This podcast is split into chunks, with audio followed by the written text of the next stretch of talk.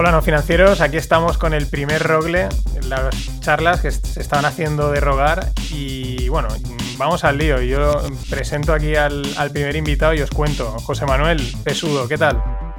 Muy bien, encantado de estar aquí.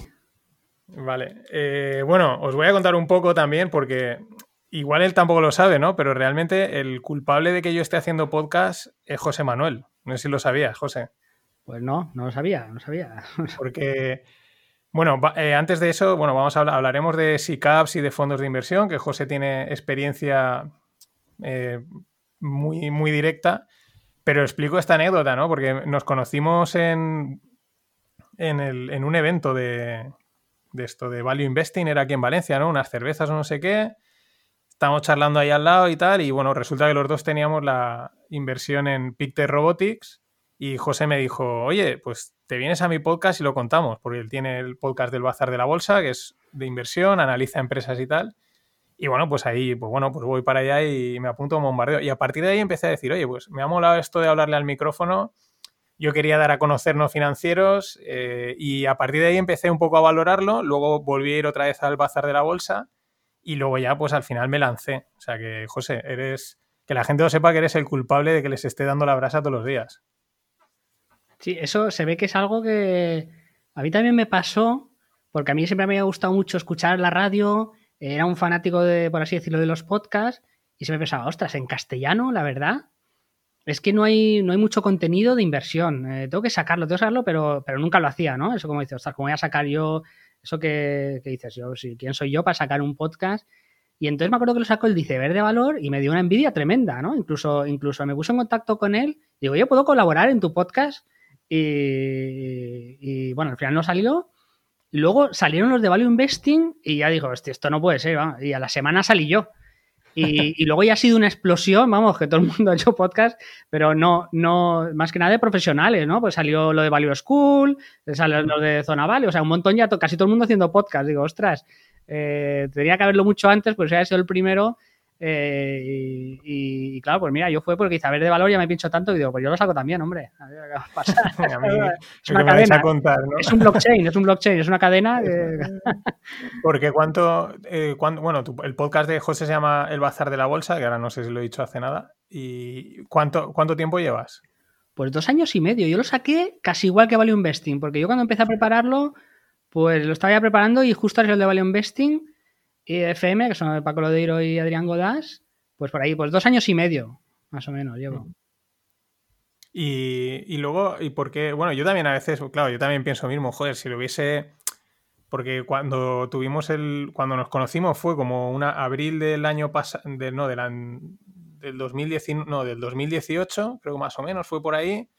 Eh, luego fui al podcast, yo creo que por mayo, y pienso, joder, pues si hubiese empezado ahí, ahora pues tendría más seguidores, ¿no? Pero también hay que pensar un poco lo que vas a ofrecer, cómo vas a hacerlo, si vas a poder darle continuidad, que yo creo que es la clave. Mm. Y, luego, ¿por qué empezaste a hacerlo? O sea, aparte porque dijiste, a mí los de Value Investing y los del iceberg de valor, a mí no me chafan la idea, porque, o sea, ¿alguna otra razón? O... Mm, no, a ver, eh, primero pues porque siempre me ha gustado mucho el tema de la radio y tal. Eh, yo me acuerdo que me, regalaron por mi cumpleaños el, iPod, el de, el de Apple, ¿no? El de... Pero el Shuffle, este que es que era, no sé si es el Shuffle o era el, muy pequeñito que no tenía pantalla ni nada. Sí, sí, y, y, me acuerdo que lo tuve en la caja un año, ¿sabes? Y por aquella, estamos hablando de 2008, por ahí 2000, 2008, 2007. De repente un día digo, ah, voy a ver, no, uno de los que me regaló me dijo, ostras, pruébalo, que está muy bien, tal, porque yo tenía en la caja, digo, ¿esto qué es? Y, y, entonces me enseñó cómo descargarme podcast y cuando yo descubrí que podía bajarme programas de radio que hacía gente amateur, pero era gente amateur que, claro, te ponía a hacer podcast de historia, de películas, te explicaban, pues, yo qué sé, la película, cogían la película Rambo, ¿no? Y te explicaban la historia de la película, cómo se creó, cómo se preparó, eh, los actores, cómo... O sea, yo pero yo, yo creo que a lo mejor dedicaba 5 o 6 horas al día eh, mientras hacía deporte, tal, o sea, a escuchar, eh, pues estaba ahí pues, hipnotizado. Y, y luego sí que verdad, como siempre he tenido en mente, al final, eh, montar un, entre comillas, un fondo de inversión, pues creía que era algo que a lo mejor en el futuro podía servir para, promocionar o explicar lo, que lo que yo hacía en el fondo de inversión. Y, pero bueno, pasaron tres, casi han pasado tres años desde que empecé hasta, hasta que hemos empezado con el fondo de inversión. Entonces, pues, fue por esas dos cosas. Primero, porque me gustaba, ¿no? Era como decir, ostras, puedo tener mi propio programa de radio, ¿no? Aunque no sea un programa de radio nacional y tal. Y, era una cosa como muy atractiva, que ahora pues hace mucha gente. Pero claro, yo cuando te sientas y de repente ves que te han escuchado, yo sé, 500 personas, claro, yo por ejemplo soy el último de la clase. Yo, yo empecé con Value Investing y Ceber de Valor pues si de valor creo que tiene entre 2.000 y 3.000 escuchas. Estoy hablando de Evox, ¿eh? porque luego no sé muy bien los que se contabilizan o no. Y los de Value Investing creo que tienen 10.000 escuchas. Pues yo, eh, los que menos tienen, estoy en 600 y los que más tienen, excepto uno que tiene 3.000, pues bueno, pues estoy en, aunque ya muchos están ya cerca de, están casi más cerca de los 2.000 que 1.500, ¿no? Y, y claro, yo digo, yo hablar y que me escuchen 500 personas me parece una burrada, porque si tú lo piensas, tú imagínate que vas a un sitio, yo que sé, vas a, a, un centro de, conferencias y se sientan 500 personas a escucharte. Ostras, dices, madre mía, qué, barbaridad. Y soy el último en la clase, o sea que soy el peor, por así decirlo, pero, pero siendo el peor, pues se sientan 500 personas ahí. Es, es una cosa que hace 10 años no, no lo hubiera ni soñado, nunca, ¿no? Y es una cosa que me gusta y luego también yo creo que es muy útil para establecer relaciones, ¿no? Pues, pues, pues a veces te escribe gente o, te invitan a otro podcast y, al final es hacer un poco también de, lo que se dice networking, ¿no? Pues una, red de contactos que yo creo que es, que es muy interesante, aunque eso no lo he explotado mucho yo, pero bueno, pues esas tres razones son las que me llevaron a mí a, a montar el podcast. Sí, yo, yo digo, o sea, lo mío es muy parecido, ¿no? O sea, un poco de rebote un poco de decir, vale, yo quiero dar a conocer mi proyecto de divulgación de cultura financiera, que es no financieros, y lo pruebas y dices, hostia, pues de repente dices, me mola esto de lo que decía, ¿no? Hablar del micrófono y luego pues, vas descubriendo lo que estás diciendo, ¿no? Mola que, o sea, ayer me escribía el otro día un tío de, Uruguay, ¿no? Eduardo, que igual me estaba yendo, oye, tal, mira que te paso esto, ¿no? Por el canal de Telegram te pasa gente cosas, tal, no sé qué. Eh, conoces gente, como pues, tú y yo, digamos, nos conocemos un poco a raíz del podcast. Y, y es eso, ¿no? Es una mezcla, pero también al final te tiene que molar, porque si no, no. Porque yo sí que hay algunos otros podcasts que eh, los oigo y notas que es como muy. que lo hacen porque hay que hacer algo de marketing, ¿no? De, o, de, o sea, es como, vale, toca hacer esto, ¿no? Y se nota entre la gente que lo hace porque, evidentemente, oye, si le puedes sacar un rendimiento económico, se le saca, pero aparte porque pues nos mola darle aquí a la sin hueso, ¿no? Y, y eso es, es, es, o sea, la verdad es que mola bastante. Y luego la otra cosa que veo es también un poco. Ayer oía, oía un podcast de. Bueno, oía el podcast de Fernando de Píldoras, que hablaba con uno que se llama Corti, que el tío está también muy metido en el tema ahora de podcast, de. Pues bueno, está en distintas cosas, y uno de, de Y decía eso, ¿no? Que decía, joder, el tío decía, yo veo que hay como recorrido en el podcast, sé que hay mucho recorrido y ya se está monetizando mucho a nivel mundial por el inglés, porque cualquier persona puede ir en inglés pero dice, pero en España no sé, tengo dudas, ¿no? o sea, creo que va a tirar, pero no. Mm, y ahí estamos, ¿no? Yo también creo que, a ver, España es uno de los países donde la cultura de radio creo que es uno de los más potentes del mundo, históricamente, de estar habituados a ir radio y, radio, o sea, se oye mucha radio y el podcast al final es lo, es lo que tú decías, es una evolución de la radio, o sea, es radio, eh, de hecho, yo, es on demand, ¿no? O sea, el, yo pues ahora quiero oír lo que decías de Rambo, pues me pongo el podcast y oigo lo de Rambo, no me tengo que esperar a que lo hagan en, la radio, ¿no? O, hmm. o, cualquier otra cosa, ¿no? Pues yo creo que también tiene mucho... Es que la experiencia de usuario en el podcast es, es, mucho mejor. O sea, yo que siempre he escuchado la radio, que he sido como un fanático, pues ahora la escucho pues cuando estoy en el coche y, no tengo más opción porque estoy conduciendo y no puedo poner el podcast, ¿sabes? Es, es, es, algo así. De hecho, creo que han perdido en teoría bastante audiencia, y, hmm. pero porque claro, es que la experiencia de usuario, por el que tenga el que tenga un mínimo de interés, un mínimo de pasión de lo que habla, pues es que va a ser muy interesante y, y luego también tienes otra ventaja que es el tiempo. Yo, por ejemplo, pues si analizo una empresa, puedo estar una hora hablando de una empresa. Yo en los de radio el problema, de repente traen a alguien súper interesante y están hablando con él cinco minutos. Dices, ostras, ¿no has traído para las cinco minutos?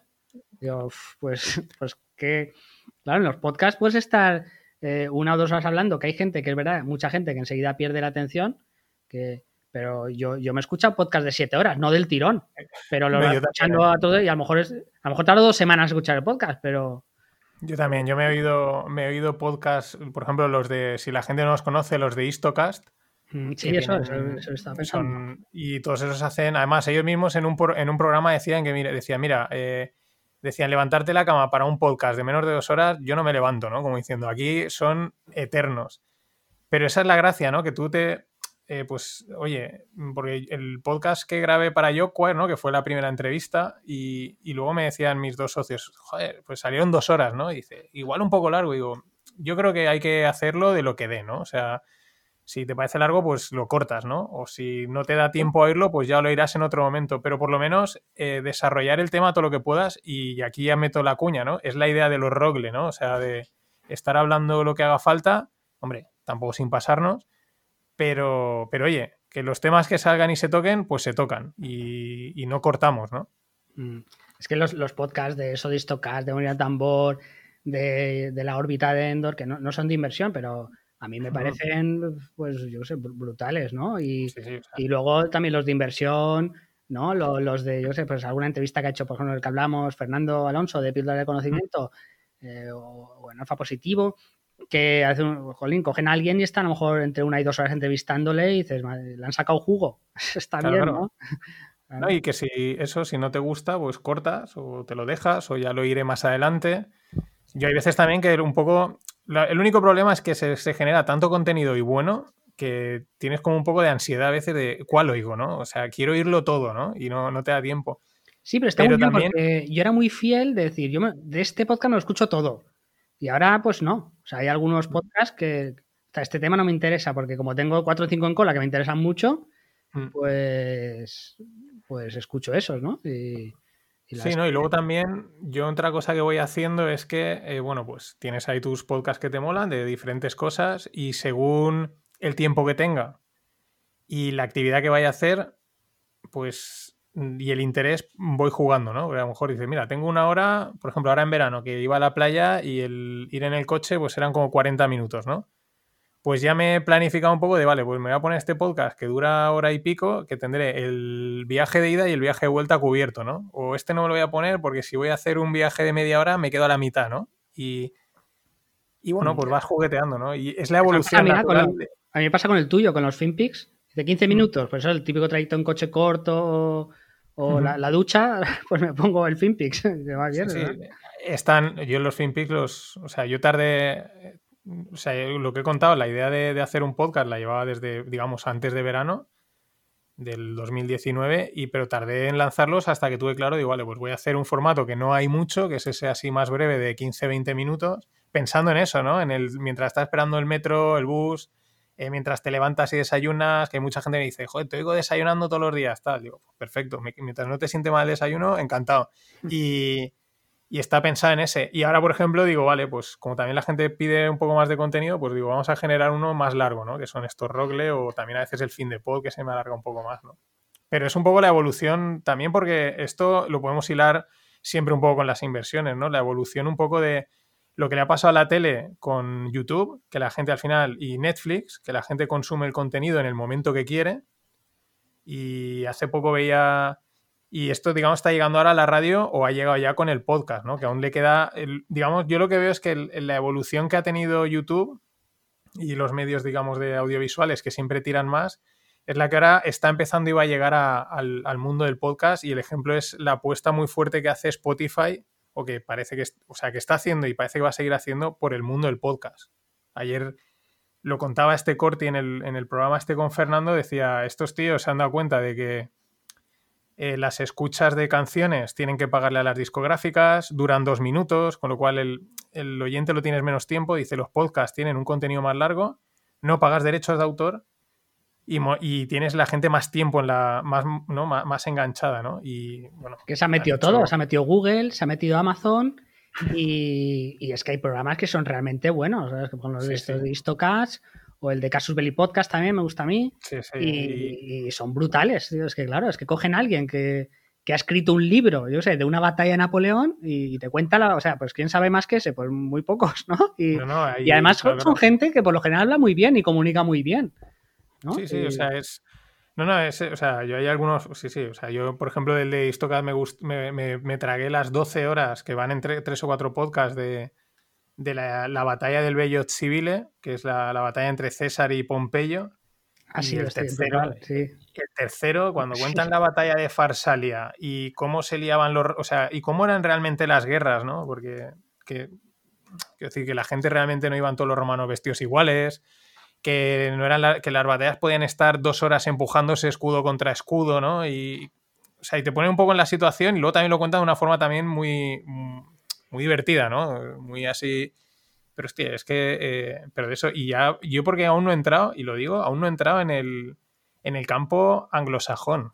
O sea, con, con los podcasts españoles, de momento, eh, ahí ya te puedes perder. Sí que al único al que de vez en cuando veo los vídeos es a Joe Rogan, que es como el ese es el, máximo exponente del podcast porque el tío tiene más de mil millones de descargas al año de sus podcasts. Sí, además él ha tenido, ¿no? A Elon Musk, a Obama, creo que ha tenido, no sé. Sí, sí, el tío él, empezó en... Además es un comentarista de UFC, de, peleas de estas de... Sí, que se pegan ahí mamporros. Exacto. Y, pero el tío empezó, bueno, pues en su casa grabándose y luego pues ahora pues la, lleva la gente, lo graba, y, pero lleva todo tipo de gente, ¿no? Los conocidos son cuando lleva Elon Musk y tal, pero no sé, él va llevando gente, los va. La verdad es que es una charla de suelen ser de entre dos y tres horas, pero es que un día un oyente, un, un entrevistado le decía, es que tú tienes, le decía, tú tienes mil millones, mil y pico millones de descargas.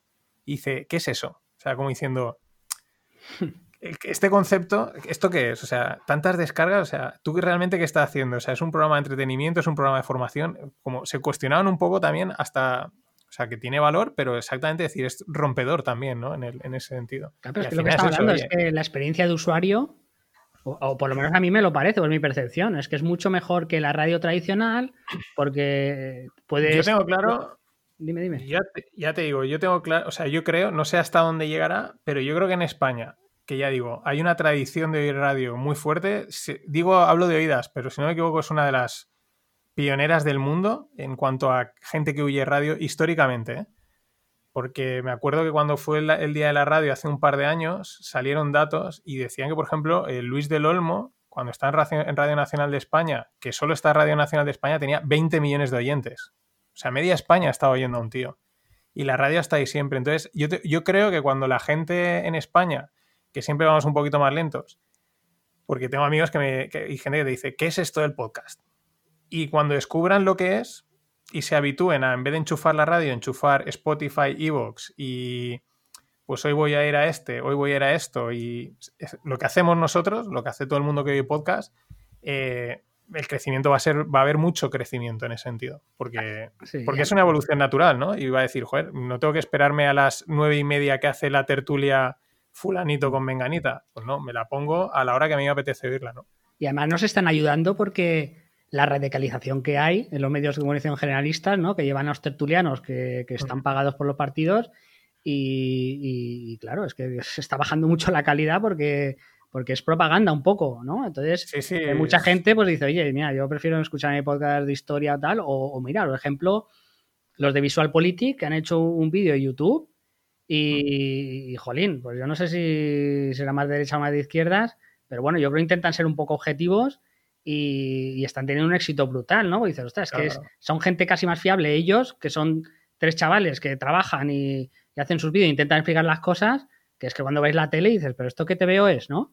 sí, es que no, es que es lo que está pasando, o sea, están todos a sueldo eh, y están como en un, yo los veo que están como en un, en general, en un círculo vicioso todos, ¿no? O sea, es como nadie se atreve un poco a salir de, de ahí, sino es como están en el círculo ese de, no, aquí hay que bailarle las castañas a este o a este otro, porque es lo que toca, porque es el que me paga, porque luego me pasa la información y son incapaces de darse cuenta, que eso suele pasar con industrias que están eh, muertas, ¿no? Entre comillas, que están tan dentro que les es muy difícil salirse y ver eh, la, alternativa, ¿no? Yo, o sea, yo creo que cualquier medio que ahora mismo diese ese paso, eh, ganaría bastante, ¿no? Y bueno, pues perfecto para los del, para la gente que está en el podcast, pues cuentas lo que quieres de a tu rollo, la gente ya sabe.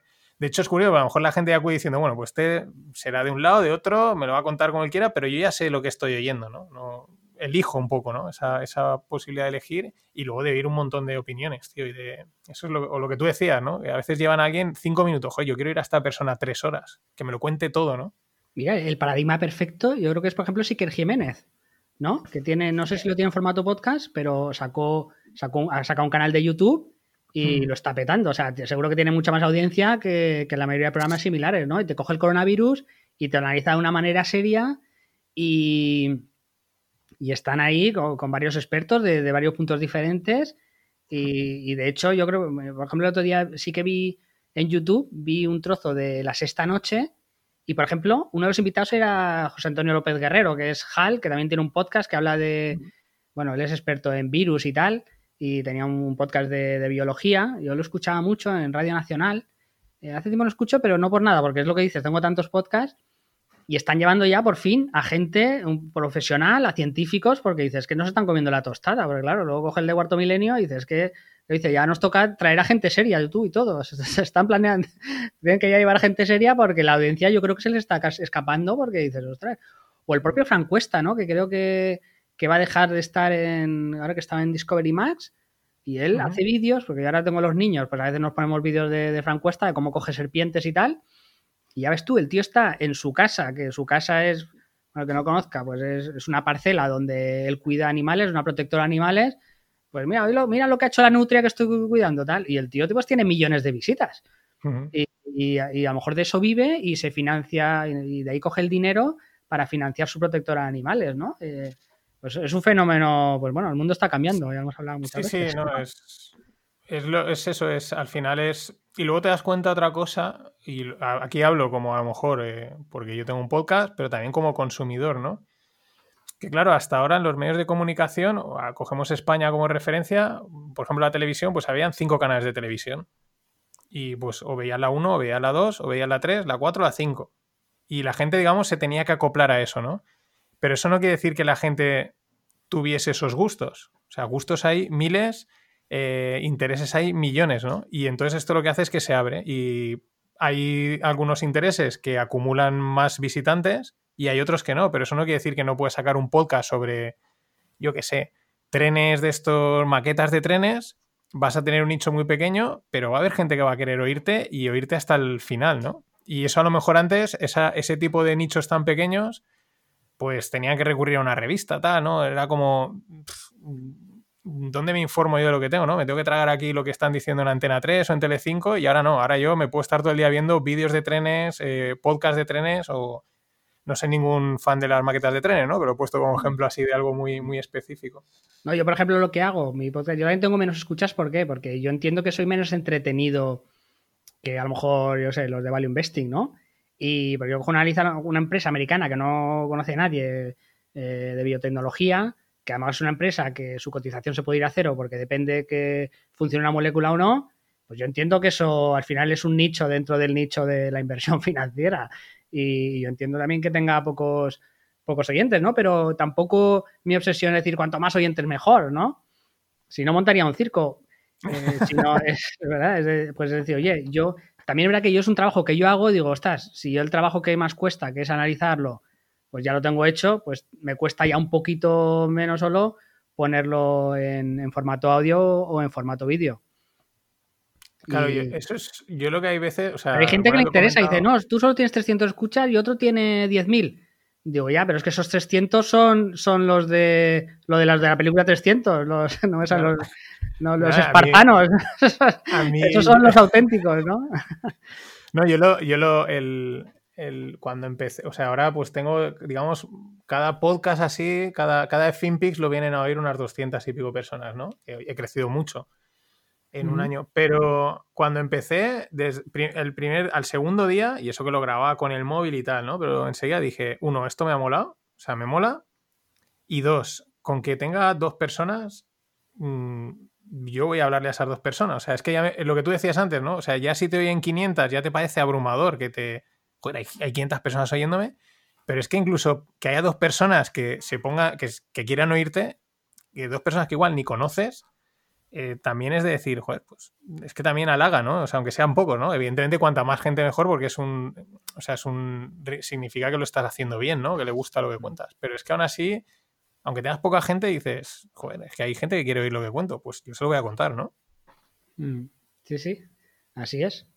Es el, mundo del podcast que, bueno, pues ha estado. Y eso, y lo que decías, ¿no? Que hay veces que lo he dicho, lo comenté en algún podcast, ¿no? Que al final, en lo que tú has contado, o sea, decir, oye, algo que yo ya hago, pues cojo y lo cuento. Lo cuento en un podcast, lo cuento en un vídeo, lo cuento en un blog. Y así surgen, pues eso, los llamados side projects o tal, ¿no? No hay que complicarse mucho. Eh.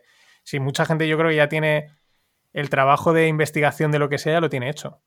Ya tú, la gente tiene sus aficiones, sus hobbies o tal, y luego ese mismo lo, empaquetas un poquito y lo metes en, el formato en el que estés cómodo. Hay gente que está, a mí me, cuesta mucho escribir, pero hay gente que está súper cómoda escribiendo, ¿no? Y en un mm. momento te escriben un, post, que a mí eso me parece fascinante.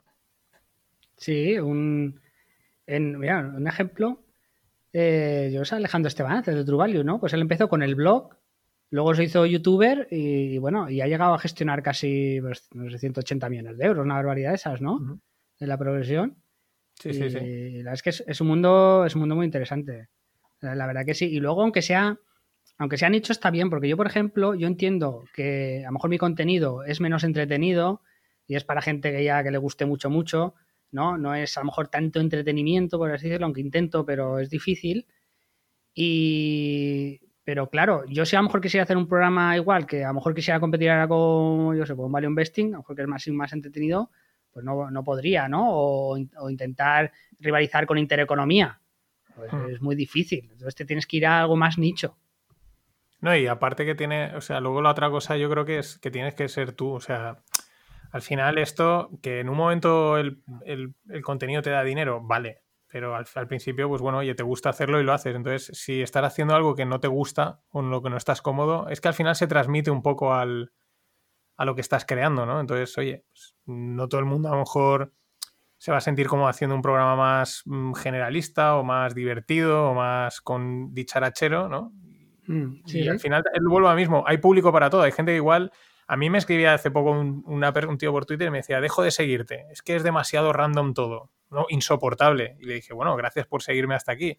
Ah, insoportable, muy random. Y digo, bueno, pues a mí yo soy así, a mí me gusta comentar muchas noticias cruzadas, intentar hilarlas cuando se pueda y mm, no sé, mm, no, podría hacer un, podcast muy estructurado, muy fijo siempre, porque a mí me aburriría, ¿no? Y entiendo que haya gente a lo mejor esa parte aleatoria que tienen los FinPix le pueda, eh, pues eso, eh, causar eh, dolores de cabeza, ¿no? Pero al final, es que si no, no sería yo y, tampoco tendría a lo mejor esa autenticidad, entre comillas, ¿no?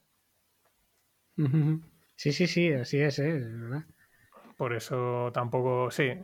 Y bueno, pues eh, bueno, ya hemos dado a lo tonto un rato. Es que de esto de los podcasts, antes, eh, le digo a los oyentes, en el ratito previo ya hemos estado media hora hablando de, oye, ¿tú cómo, cómo grabas el podcast? ¿Esto cómo lo haces? ¿Cómo retocas aquí? Que igual un día tenemos que hacer lo que le contaba José Manuel, nos juntarnos dos o tres que hagamos así podcast y hacer una tertulia sobre el sobre qué hacemos o cómo hacemos los podcasts, ¿no? Como que yo creo que a la gente también le puede interesar, ¿no? de nuestras truquillos o tal, porque a veces también me pregunta la gente, ¿no? ¿Por esta música? ¿Por qué esta otra? Digo, bueno, pues Sí, además todos los oyentes son potenciales podcasters, porque al que le gusta escuchar podcast, pues a muchos también seguro que les gustaría hablar de un tema que conocen y sí, les puede interesar, ¿no? Porque es una cosa que, a ver, lleva trabajo, pero no es complicada. Es que, lleva trabajo. Y yo supongo que cada vez llevará menos trabajo, se automatizarán más las cosas. De hecho, las herramientas que hoy en día para hacer vídeos o, podcast, pues, pues ya son fenomenales, ¿no? Sí, yo, o sea, luego también, yo lo que te contaba antes, ¿no? Yo soy como soy ingeniero y trabajé en parte de operaciones y producción, pues soy un poco maniático de, de, eh, que los procesos sean lo más eficientes posibles. ¿no? Entonces, una de las cosas que siempre estoy viendo es cómo puedo hacer lo mismo en el sin perder calidad en el menor tiempo posible. Y, y, aparte que vas descubriendo herramientas que te facilitan las cosas, pues también la práctica, el uso. Eh, Spotify, por ejemplo, tiene el Anchor este, que yo cuando alguna vez hay gente que dice, oye, quiero hacer un podcast, digo, mira, prueba con esto. Y dicen, ¿ya? Sí, con esto arrancas en nada. O sea, está claro, a ellos también es lo mismo, les interesa que tú puedas hacer un, vídeo o un podcast muy rápido, porque eso es contenido y al final para ellos también es negocio. Hmm. Bueno, dejamos así un poco los podcasts, que yo creo que hemos dado bastante vuelta, podría estar hablando horas, pero luego también es que José Manuel, pues bueno, eh, lo que ha, deslizado ahí antes, ¿no? Que era también un poco la idea de, que él tiene, ahora constituye un fondo de inversión, pero previamente era una SICAP, ¿no? Y la idea también era un poco, como es de primera mano, pues mm, porque hay mucho, yo creo que hay mucho mala prensa y, desconocimiento sobre las SICAPs, los fondos de inversión. Y la idea es un poco desgranar lo que son y, sobre todo la, parte eh, legislativa que hay detrás de que le da seguridad a los instrumentos como de inversión. Porque, por ejemplo, en el caso de la SICAP, eh, a mí es una cosa que ahí sí que te lo pregunto, ¿no? Hay SICAPs, o sea, en teoría es como de patrimonio familiar, ¿no? Es como un vehículo para, gestionar patrimonio familiar con unos límites y tal, pero luego yo sé que hay algunas gestoras que tú puedes invertir en su SICAP. O sea, yo a lo mejor no puedo entrar en, la SICAP de alguien, pero hay gente que ha montado una SICAP y yo podría invertir en esa SICAP como si fuese un fondo.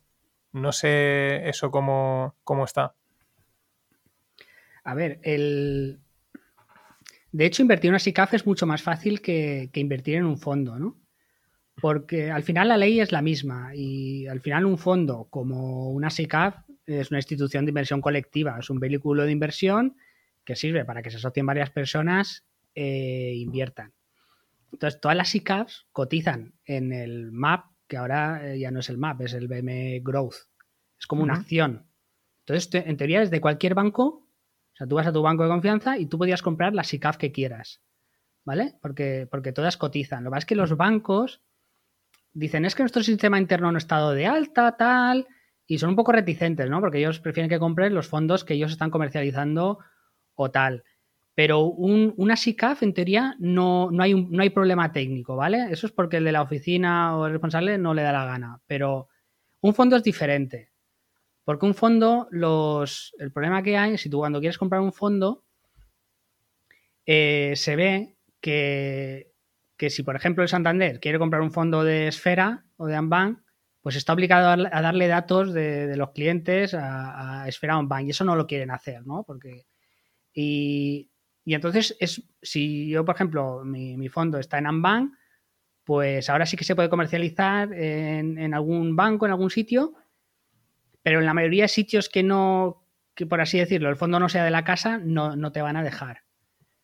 Eh, ¿Vale? Entonces, el, entonces, la SICAF en verdad eh, puede invertir, tú puedes invertir en la SICAF de las Koplovich, por ejemplo. eso, justo te iba, a preguntar, te, iba a preguntar eso, porque sé que las, o sea, estaba mirando antes y una de las mayores SICAFs de España es la de las Koplovich, pero pensaba eso, que pues la de las Koplovich es de ellas y yo no puedo meterle pasta, pero a lo mejor un algunas gestoras, por ejemplo aquí en Valencia, Buy and Hold, que sé que tienen, tienen fondos, pero tienen alguna cosa que es SICAV y ahí sí que puedes meter pasta. Y digo, mm, no sé si es que hay dos modelos de SICAV o es que puedes invertir en todas. Luego está lo de los bancos, ¿no? Que siempre hacen las suyas. Claro, luego otra cosa es que tú quieres invertir en la SICAV de Kurbovich y te metas, yo sé, en el broker que tengas y no tengas acceso, porque no está dado de alta esa, esa SICAV ahí, las sobre no quieran, eh, ¿vale? Pero en teoría es eh, al final las SICAP son sociedades. La diferencia entre una SICAP y un fondo es que una SICAP es una sociedad que tiene accionistas y tú estás comprando una acción. Un fondo no, un fondo es una, lo que se llama una anotación en cuenta, una participación. ¿Vale? Eh, pero una, una SICAP es una sociedad con su consejo de administración y, tal. Lo que pasa es que está regulada por la misma ley que los fondos. Entonces, es un vehículo muy similar que tiene ciertas eh, diferencias. Pero en la, teoría es que tú puedes invertir e, en, en las SICAF que quieras, porque cotizan, ¿no? Están ahí en, el BME, Growth, que antes era el MAP, el mercado alternativo bursátil. Pues mira, no sabía lo de que podía invertir en cualquier SICA. Pensaba que, que, en unas sí, en otras no. Claro, luego otra cosa, eso siempre los bancos, pues te ofrecen lo que yo les interesa, lógicamente, porque en teoría desde hace años está lo de la arquitectura abierta esta de fondos que en teoría en cualquier banco podrías contratar cualquier fondo. Pero luego, pues de que se pueda, de la realidad a la práctica, ¿no? O sea, de la teoría a la práctica, luego cuando vas a un banco te dicen, tengo esto y, ya está, ¿no? Mm. Sí, de hecho, sí que hay plataformas como Juego Renta 4 o también está My Investor que, están intentando hacer eso, ¿no? De, pues yo creo que, de hecho, creo que han visto una oportunidad de mercado y que están cogiendo un montón de clientes, porque claro, el, al, que le interesa un poco la inversión y se mete un poco en este mundo y empieza un poco a informarse, lo que quiere es tener acceso al mayor abanico de fondos posibles y elegir él lo que él crea que, le va a rendir más eh, su capital. Entonces, pues intentáis a este tipo de plataformas. Y lo que es que es verdad que aún la potencia comercial de los bancos es muy grande porque casi todo el mundo se va a, a su banca de confianza, se va con la persona que habla, que es la que le transmite confianza y al final tú le dejas el dinero alguien en el que tengas confianza, ¿no? Entonces, claro, la imagen es entrar en un banco que está todo de mármol, que una imagen de seriedad, que yo entiendo que es que, que comercialmente es, muy potente y actualmente pues los bancos que controlan el noventa y tantos por ciento de la cuota de mercado de los mm. fondos, ¿no? Los fondos independientes pues aún son el 5, el 6 por ciento de todos los fondos y aún no es mucha gente la que invierte por su propia cuenta y se abre un broker como de Giro, Interactive Brokers o Renta 4 o, My Investor y invierte por su propia cuenta. Y eh, vale, y sí, sí, no, yo creo que ahí eso es algo que va a cambiar, ¿no? Lo que pasa es que evidentemente hay dos cosas que son los bancos que tienen mucho poder y la legislación que les protege, ¿no? Porque al final muchas veces lo que ves en la legislación un poco es que, vale, tienes que proteger que no, es decir, que cualquier persona, mm, no sé, que cualquier pueda montar un fondo y estafar a la gente, ¿no? Eso evidentemente hay que protegerlo con legislación.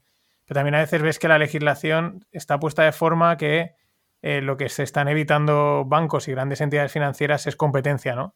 Que, que un chaval o una chica o alguien que sea muy bueno en finanzas eh, pueda acabar montándose su fondo y quitándoles mucho negocio, ¿no? O sea, está un poco mm, así, ¿no? Pero es algo que yo creo que con la tecnología mm, va a cambiar. O sea, al final van saliendo también algunas soluciones de este tipo, ¿no? Como, como ahora hablaremos de esfera, ¿no? Que, permiten, digamos que sin necesitar tantos requisitos ya puedas crear un fondo con unas garantías, ¿no? Sí, hay que, hay que a lo mejor hacer un poco de historia, ¿no? Porque el, claro, al final el mundo de, los fondos de inversión era como muy como muy lejanos, ¿no? Pues tuvieras gestor de fonditos, era una foto, un tío con corbata, con traje y tal. Eh, pero claro, es que el mundo ha cambiado tanto que, tenemos poca memoria. Pero ahora, por ejemplo, eh, está muy denostado el análisis técnico, ¿no? Como diciendo, eso es una cosa de brujas, no, no sirve para nada. No hay muchos comentarios de, a, ese respecto. Pero claro, es que, es que Internet, tal como la conocemos hoy en día, que tú puedes ir a, una empresa que, vale en bolsa, yo sé, 5 millones de euros y tú te metes y tienes toda la información, cada tres meses te dan información, tienes vídeos, tienes foros de gente opinando sobre esa empresa. Eh, eso no existía. O sea, antes era la caverna de Platón, veíamos sombras y, casi el instrumento más útil era el análisis técnico, ¿no? Hmm. Lo que pasa es que todo eso ha cambiado en, muy pocos años. O sea, el, fenómeno, hablaba antes, por ejemplo, Alejandro Estebarán, claro, ¿qué pasa? Eh, pues eh, empezaron los blogs de Internet, llegó YouTube, llegó plataformas como Esfera y se dieron varios condicionantes para que montara un fondo. Además, su estrategia de inversión le funcionó muy bien, eh, se alinearon los planetas y pues llegó a gestionar 180 millones de euros y hoy en día creo que está en 80 y algo o por ahí. Pues eh, sí, se han alineado varios planetas, pero es porque, porque ha, cambiado tanto la industria, igual que han cambiado otras industrias, pero la industria de inversión ha cambiado y, ha dado lugar un poco a ese fenómeno y que la gestión independiente de gente que tiene ciertos conocimientos de inversión, al final haya accedido a asesorar un fondo, ¿no? Porque tampoco tenemos que confundir, o sea, tú no puedes montar un fondo, ¿no? Porque para eso está la ley que, protege al inversor, ¿no? Para que no venga cualquier charlatán y dice, mira, yo soy el mejor inversor del mundo y te enseña su Ferrari y tal, y, luego es un estafador. Eh, entonces, el fondo, lo que es el fondo, una SICAP, tú sí que es una, una sociedad eh, que tiene que haber, ojo, tiene que haber 100 partícipes, a menos que sea un compartimento, una SICAF, que se puede montar con, con 20 partícipes. ¿Vale? Un fondo igual. Eh, un fondo, puede haber fondo de 100 partícipes, pero está el compartimento del fondo. Por ejemplo, el, Esfera 1 Caldi, que es, que es, lo llamo nuestro fondo, pero en verdad no es nuestro fondo. El fondo es de la gestora. ¿Vale? Eh, es para que se me entienda. pues el, con 20 partícipes, lo legal es que haya 20 partícipes mínimo, ¿no? Y 600.000 euros en, el fondo. Entonces, ¿qué pasa? El, yo dices, voy a montarme un fondo. Pues tú no puedes montarte un fondo, la ley no te deja. La ley solo deja montar fondos a gestoras. ¿Vale? Y dices, bueno, pues me monto una gestora. Vale, pero es que una gestora, al final tienes que pasar un examen de la CNMV, ¿no? que tampoco hay unos criterios fijados, tienes que cumplir esto, esto y esto, sino que es una especie de, es como una entrevista de trabajo, ¿no? Oye, tú tienes experiencia en el mundo de tal, tienes que presentar unos avales. Claro, yo tenía entendido que para montarte una gestora, pues tienes que estar gestionando en torno de los 100 millones de euros, pero es verdad que ahora estamos viendo varias gestoras que gestionan mucho menos, o sea, a lo mejor 40, 50 millones de euros, pero bueno, es una barbaridad de dinero, por lo menos para mí lo es. Mm, entonces dices, yo quiero asesorar un fondo. Entonces o, gestionar un fondo, pues tienes que ir a una gestora. Si quieres gestionarlo, te tiene que contratar en nómina la gestora, y entonces tú eres gestor de la gestora y gestionas un fondo, o puede ser, como es mi caso, o, también el caso de, bueno, ahora los de Truvalio o, por ejemplo, Mérito, bueno, Mérito no es el gestor, eh, ellos eran asesores de, un fondo de renta 4, que era el Truvalio, ¿vale? Ahora se ha montado su propia gestora y no sé a qué acuerdo han llegado con, con renta 4 o creo que es una gestora que asesora el fondo Truvalio, porque no lo han cambiado, creo que siguen en Renta 4. No me ha dado mucho caso, ¿no? Entonces, tú puedes asesorar, pero al final eh, la ley que dice, oye, es que aquí no se puede montar cualquiera un fondo, tiene que ser una empresa llevada por gente que tenga experiencia en el sector, que haya demostrado honorabilidad, que tenga unos avales por si algo falla, que, pueda reparar económicamente los daños. Y, entonces, tú si quieres asesorar o gestionar un fondo, tienes que ir a la gestora y dices, yo tengo este proyecto, eh, ¿Qué os parece si os interesa, no? Podríamos montar un fondo que invirtiera en esto, porque he visto que en vuestra gestora no hay, porque tú a lo mejor dices, yo voy a montar un fondo eh, para invertir en empresas tecnológicas, y resulta que a lo mejor la historia ya tiene 5 o 6 fondos de ese tipo, y dices, no, no es que no nos interese, es que la CNMV no nos va a dejar. Pues dice, oye, vosotros como gestora ya tenéis fondos de ese tipo.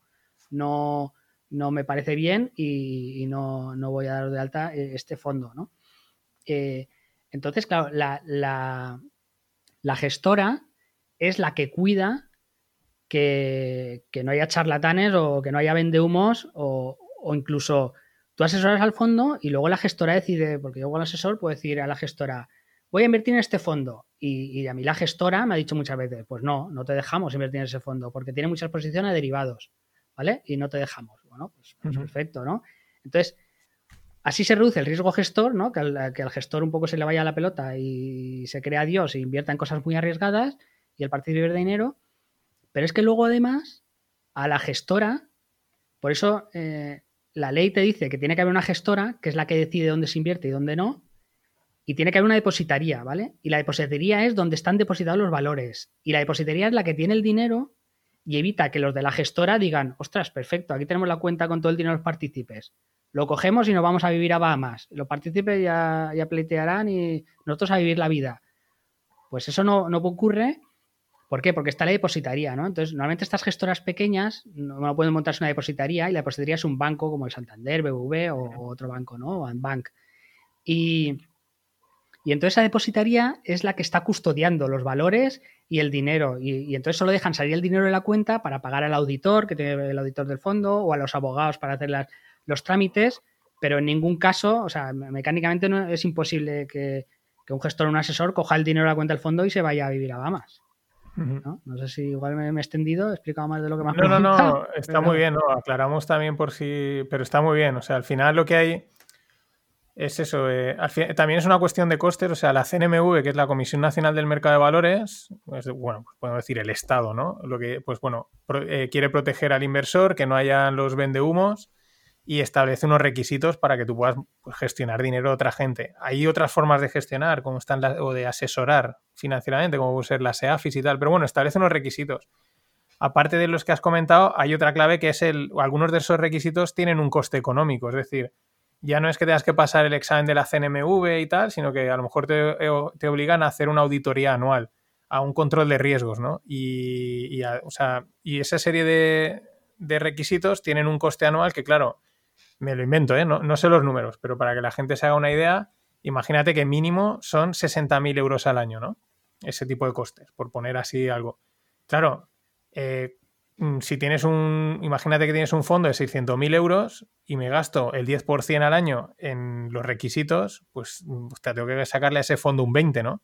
Entonces, por eso muchas veces, aparte de los requisitos, ya no son los requisitos legales, sino ese requisito económico. Por eso a lo mejor a veces dicen, o tienes eso, 20, 30 millones de euros y entonces esos, por así decirlo, esos costes de gestión de, funcionamiento son, por así decirlo, un, un 0,1% al año, que bueno, pues eso se lo puedes cargar a la gente, ¿no? Puede ser una comisión y es un 0,1%, y entonces eso también permite, eh, claro, por eso también hay un, hay un requisito, un mínimo económico, depende de, para poder cubrir esos costes. Entonces, claro, ahí es donde está que surgen, están las gestoras que luego montan fondos. Claro, la gestora pues tiene más capacidad económica, más capacidad legal y da como de paraguas, ¿no? Hace un poco de abanico a, a fondos que ella haya montado o de gente que le monte su. que le haga su propuesta, ¿no?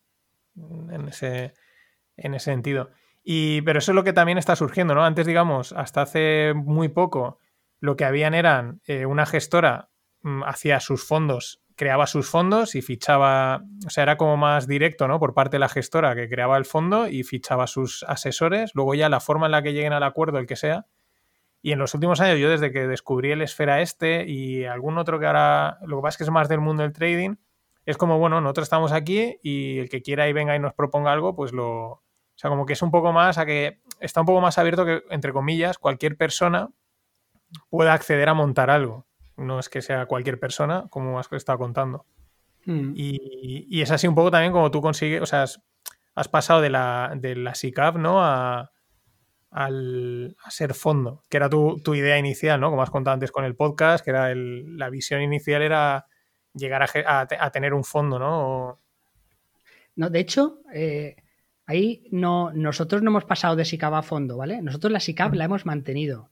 Precisamente ah, por eso, porque, porque nosotros al ser accionistas mayoritarios de la SICAP, podemos tomar decisiones, ¿no? Decir, oye, pues no nos está gustando en nuestro caso, nuestra SICAF es Caldi Capital SICAF, ¿vale? Caldi con K.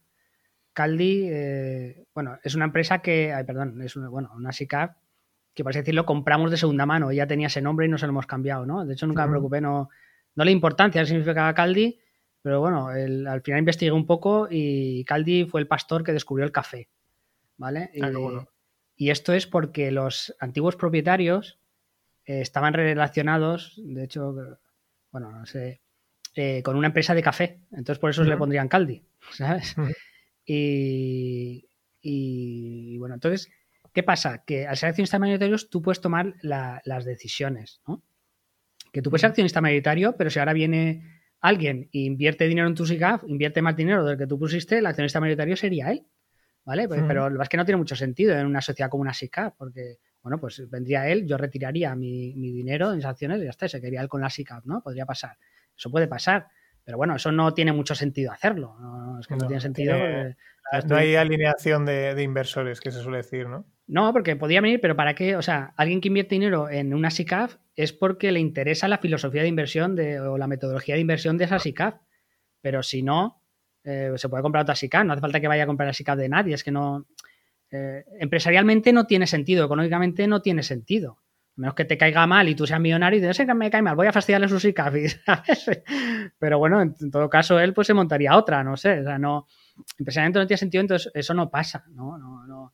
Pero eh, entonces, por eso, cuando tú eres accionista mayoritario de una SICAP, normalmente lo eres siempre, porque, bueno, lo eres siempre, eh, a menos que, de repente guste mucho, empieza a crecer, la gente empieza a meter dinero y tú al principio de un patrimonio pequeño y a lo mejor eh, el grupo familiar, porque claro, una SICA son 100 accionistas, aunque pueden ser empresas también, ¿vale? Entonces puede ser que un accionista tenga mucha participación, pero si, si empiezan a entrar accionistas, eh, al final tu participación se diluye, se diluye y tú puedes estar con el 2%, ¿vale? O sea que eso, eso depende. Pero... Sí, que también ahí veo que puede, puede dar en, si son SICAs familiares, podrían dar origen a problemas, ¿no? De que eh, no lo sé, ¿eh? si alguien, em, algún familiar empieza a meter mucho dinero, empieza a tomar control, eh, se va de madre, por eso a veces también mm, poner de acuerdo a, todo el mundo, ¿no? Y hay que hacer esto, puede ser, y simplemente si metiendo pasta ya empieza a ganar posición, o no lo sé. Sí, pero es que al final es como un fondo, o sea, es que no tiene, no tiene sentido desde el punto de vista de decir, vale, ahora que viene uno y empieza a meter mucha pasta de música, pues, decir, pues yo cojo, vendo mis acciones. Claro porque además no hay nadie que te las tenga que comprar, o sea, las SICAP te las autocompras como un fondo. Eh, vendo mis acciones y me monto otra SICAP a mi gusto, ¿sabes? Y entonces, eh, ¿qué pasa? Que la SICAP, tú eres dueño de tus decisiones y si no te gusta la gestora y no te gusta la depositaría, la cambias, ¿vale? Y te puedes ir incluso, a lo mejor hasta Luxemburgo, ¿vale? Con, cierta cantidad. Sin embargo, un fondo no. Eh, nosotros porque hemos diversificado, tenemos la, la SICAV y el fondo son muy pequeñitos, ¿eh? Pero un poco, primero, porque aunque es la, es la, misma ley la que la rige, tiene cierta diferencia. Luego la SICAF está teniendo muy mala prensa, ¿no? Eso es para los ricos, mm. no sé qué. Y un, poco lo de siempre, al final, tú la fiscalidad de una SICAF es la misma fiscalidad que tienes si te compras un fondo o si te compras un, plan de pensiones. O sea, no, no te da una ventaja. La única ventaja, entre comillas, es que tú estás invirtiendo donde, donde tú quieres, ¿no? Y, y, de la forma que tú quieres. Y porque a lo mejor para invertir como tú quieres tendrías que invertir en 20 fondos de, diferentes y de diferentes gestores, sería un lío. Entonces, pues una, una SICAF te permite hacer una inversión a, tu medida. Y si a alguien le gusta cómo te hace la inversión, pues se puede añadir a tu proyecto. ¿Vale? Pero tú, tomas las decisiones y, esa SICAF siempre estará ahí. Sin embargo, un fondo, por ejemplo, como, eh, como el de Esfera, em, si la gestora en este caso, bueno, era Esfera, ¿vale? Pero Esfera la ha comprado Antbank, que se llama cuando Rano. Pues si Amban dice que este fondo no me gusta y se ha acabado, se ha acabado, ¿vale? y, cierra el fondo. Y yo no tengo ningún poder de decisión sobre, sobre ese, fondo. Entonces, esa un poco es una diferencia. Lo que pasa con las SICAF pequeñas es que al final eh, normalmente empiezas con un capital social, ¿no? Una, que es una SICAF te exigen pues 2.400.000 euros. Entonces, ¿qué pasa? Que si la SICAF va creciendo porque, porque has hecho buenas inversiones y va creciendo de valor, el capital social es, el mismo, por así decirlo. Entonces, si se va, imagínate que la SICAP pasa de 2 millones y medio a 5, ¿vale? Si ahora coge y se va un accionista mayoritario, esa SICAP ya no cumple con el requisito de tener el capital social mínimo, aunque esté por encima de los 2 millones 400. Eh, entonces la CNMU te puede obligar a, cerrarla. Entonces con la SICAP pequeña, entre comillas, el problema que pasa o puede pasar es ese, ¿no? Pero bueno, no, tampoco suele pasar. Eh, y, entonces pues, a lo mejor te obliga a cerrar y bueno, pues tirar al fondo y ya está, no pasa nada. Si la SICAP la llevas de 2,4 de, de millones a 5, pues el que se va no sé a dónde se va, o sea, está en el mm. sitio que tiene que estar, ¿no? Pero luego también mm. lo que decía, ¿no? Es que esto es de ricos y mínimo, evidentemente, Esther Koplovich no es pobre, pero si mínimo son 100 personas y 2.400.000, bueno, hay que 100 personas, 24.000 euros, son 2.400.000. Eh, quiero decir, que, a ver, lo difícil a lo mejor no es, conseguir 100 personas, ¿no? Pero 24.000 euros en un ámbito de inversión, pues es algo que mm, quizá en estos tiempos puede ser más difícil, pero, digamos, hay bastante gente que los puede tener disponibles, ¿no? Que no es algo que pueda ser tan loco o tan... Eh, es que esto es solo para ricos, ¿no? Mm. Sí, es verdad que al final es, un vehículo que, que, que, dominan unos pocos, pero es que es, dominar una SICA un fondo no tiene mucho sentido. Al final lo importante es la metodología de inversión y si se revaloriza o, no, porque son entidades tan reguladas, las ICAOs o los fondos, es que tú no puedes, no, es que a través de la SICA me compro un yate, no, no lo puedes hacer, ¿vale? Para eso está lo que comentaba la depositaría y la gestora, es que es, imposible. Yo una vez me, acuerdo que escuché en donde hacer un programa de la radio, había un asesor fiscal, decía, ¿no? Que es que los ricos a través de sus se compran casas y digo, pero Dios, ¿esto es posible que esté diciendo este un tío de Hacienda, digo, eso es muy fuerte, ¿no? Porque eso ya es, eso ya es mala idea, ¿no? eso es imposible. Entonces, es, no, es que ha cogido la posición, eh, de hecho, porque nunca sale en la prensa, tal, ha cogido la posición mayoritaria una SICAP y se ha hecho con el control de la SICAP porque, porque no tiene sentido. no, al final es un fondo de inversión, o sea, en la práctica es un fondo de inversión. Eh, lo único es que te puede hacer tu medida y, y, no solo tu medida, sino que tú tienes el control y de, oye, yo estoy con la gestora, yo sé, de Bankinter, no me gusta cómo están trabajando, pues me voy a otra gestora ¿eh? y, me lo cambio. O incluso claro, porque la, la SICAV eh, necesita una gestora, ¿no? O sea, un, una O la puedes convertir en. la puedes convertir en SL. Sí, sí, la SICAV es como un fondo. Se rige por una ley. Igual que he explicado que el fondo necesitas una gestora y una depositaria, eh, la hmm. SICAV lo mismo, ¿no? Y también por eso muchas veces dicen que, que es recomendable que, que la gestora sea una sociedad diferente a, la depositaría. La sociedad me refiero que, por ejemplo, pues la gestora sea de Ambank y la depositaría se puede ser de Santander. Claro, porque luego la, la SICAB, claro, a través de esa gestora, o sea, al final la gestora es la que te permite funcionar, ¿no? O sea, es decir, al final tienes que comprar valores, guardarlos en algún sitio, ¿no? Y, con la SICAF tienes la gestora que te da esa, esa solución pero luego aparte ahí hay un control de la CNMV a través de esa gestora o no. Claro, la CNMV es la que controla las gestoras, las depositarías y la que va dando directrices, ¿no? Porque las leyes al final, en muchos aspectos, son algo general y, la CNMV es un poco la que va cambiando los criterios. Pues ahora esto, ahora lo otro, ahora... Y aunque no cambie la ley, puede cambiar mucho, mucho las condiciones de la regulación. Y porque en eso es un poco doña y señora, que es un poco lo que había que, ahora no me acuerdo muy bien, pero se ve que Hacienda quería tomar el control de la, de la CNMV o algo así, ¿no? Que hasta ahora era como un organismo más independiente y, entonces pues había un poco una pelea política porque, porque Hacienda cogiera el, control de, la CNMV. Algo así. Ahora estoy un poco hablando de memoria.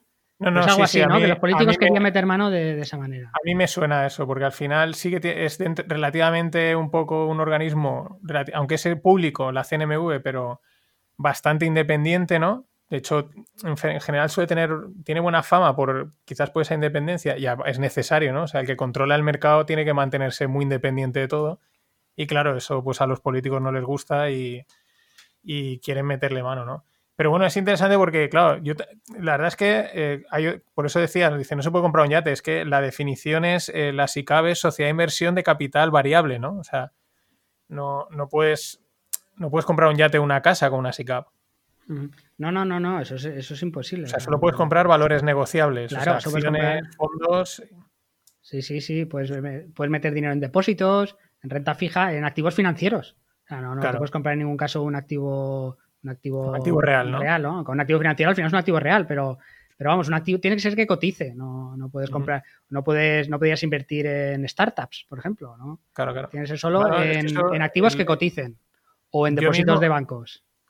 Vale, vale. Yo mismo, o sea, no, todo esto no, no sabía. O sea, sabía un poco del rollo de las ICAPs, tal, de, pues bueno, pero es verdad que, claro, se desconoce. Si, de hecho, si mucha gente conociese mejor las ICAPs, a lo mejor dirían, joder, pues vamos a montar una, ¿no? O sea, me puedo juntar con más gente o podemos. Sí, no, es que no hace eh, falta 100, hay compartimentos. Y compartimento, lo que pasa es que las ICAP, eh, bueno, en nuestro caso lo montamos a través de un banco, ¿no? Un banco comercial desde toda la vida y, bueno, pues tuvimos acceso, nos, nos uno tenían un cliente, nos, nos traspasaron su SICAF y tal.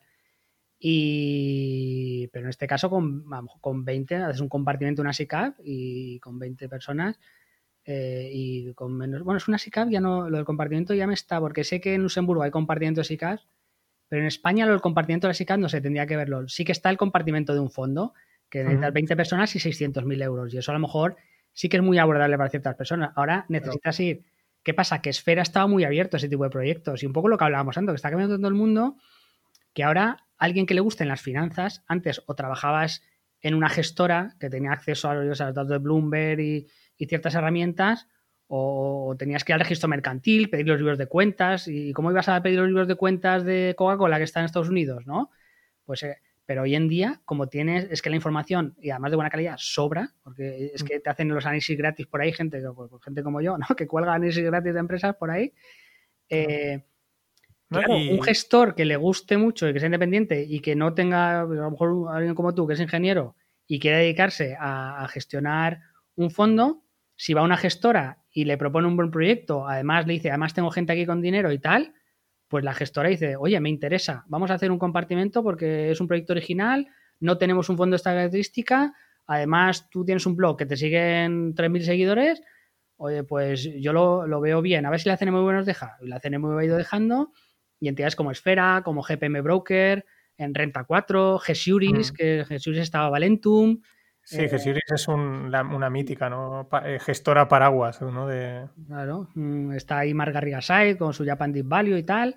Y, bueno, entonces ha habido, ha habido un florecimiento, ¿no? Pero porque también porque ahora alguien puede ser gestor casi con las mismas herramientas que tenga el gestor del BBVA, ¿no? Aunque estés en eh, Claro, ahí hay otro, el otro tema que últimamente ha salido mucho, ¿no? Porque los fondos de inversión puros, ¿no? Así de, de autor, por que me gusta decir, eh, pues eh, tiene unas comisiones más altas, ¿no? Mm, respecto a otras cosas, ¿no? Un poco más altas porque, pues lo que estábamos contando, al final hay que pagar a una gente que, que, mueva ese dinero, ¿no? Que analice, no, y no es esto porque, perdona que te corte, pero es, por ejemplo, nuestro fondo, como empieza con poco dinero, tiene unas comisiones altas porque tú tienes unos gastos mínimos. Claro. Entonces, claro, tú has, para que no te cueste dinero, has de pagarlo eh, de, de, esos gastos mínimos, ¿no? Entonces, pues por ejemplo, eh, Mérito, que es el de Numantia, pues empezó, creo que ha ido rebajando ya la comisión, porque como ha ido, eh, ha ido cogiendo dinero, hmm. eh, pues eh, se puede rebajar la comisión. Porque ya, ya no es. Los gastos mínimos ya es menos sobre el patrimonio total y puedes ir rebajando la, comisión de gestión. También te tiene que dejar la gestora, porque eso al final es una decisión de la gestora. ¿Vale? Pero claro, a la gestora interesa captar y si tú reduces la comisión, pues mucha gente a lo mejor es un factor que le importa mucho y, entra porque la comisión es más baja y puedes captar más partícipes. Exacto, para que la gente, los que no lo controlen, pues las comisiones pues están entre el 1 con algo y, algunas gestoras muy pros pues que cobran un 4, un 5 y luego pues por a veces también gente me pregunta, ¿no? Y el esquema de comisiones un 4, un 5 no. decir, es un arma comercial. Perdona, que te corte otra vez. perdona que te corte otra vez. Sí que, o sea, el máximo legal son, es un, es un 2,25, ¿vale? en España. Eh, en España, claro, lo que tú dices, sí que es verdad que hay fondos que son como más privados, que son un tipo de fondo especial, cerrados, que ahí podemos llegar a donde tú has comentado, 4, 5 o 10%. Pero eso ya, yo qué sé, igual, son fondos de estos que, por ejemplo, son fondos como los que tiene Alantra, que antes era N más uno, es una empresa que Y luego, por ejemplo, los. No, yo también digo, cuando miras. o sea, quiero decir, es que es un rango de comisiones. Cuando miras, por ejemplo, fondos de los típicos Pitted, Carmiñac y toda esta gente que son, pues, muy. Pues tiene mucha. Pues mucho nombre, ¿no? el rango de comisión, pero es que es un rango, o sea, que decir, luego depende, claro, depende a través de quién distribuya en el fondo, pues puedes conseguir una comisión más baja o menor. Eso, quiero decir, en las comisiones luego hay un juego también comercial, ¿no? Porque a veces la gente me pregunta, ¿pero cuál es la comisión? Digo, pues este es el rango, depende. O sea, depende de pues, lo que tú dices. Si captas más dinero, puedes conseguir bajar las comisiones. Hay gente que pone, mira, te voy a cobrar una comisión muy baja, pero te cobro una comisión por, por, rendimiento, ¿no? O sea, si lo hacemos bien, te cobraremos más.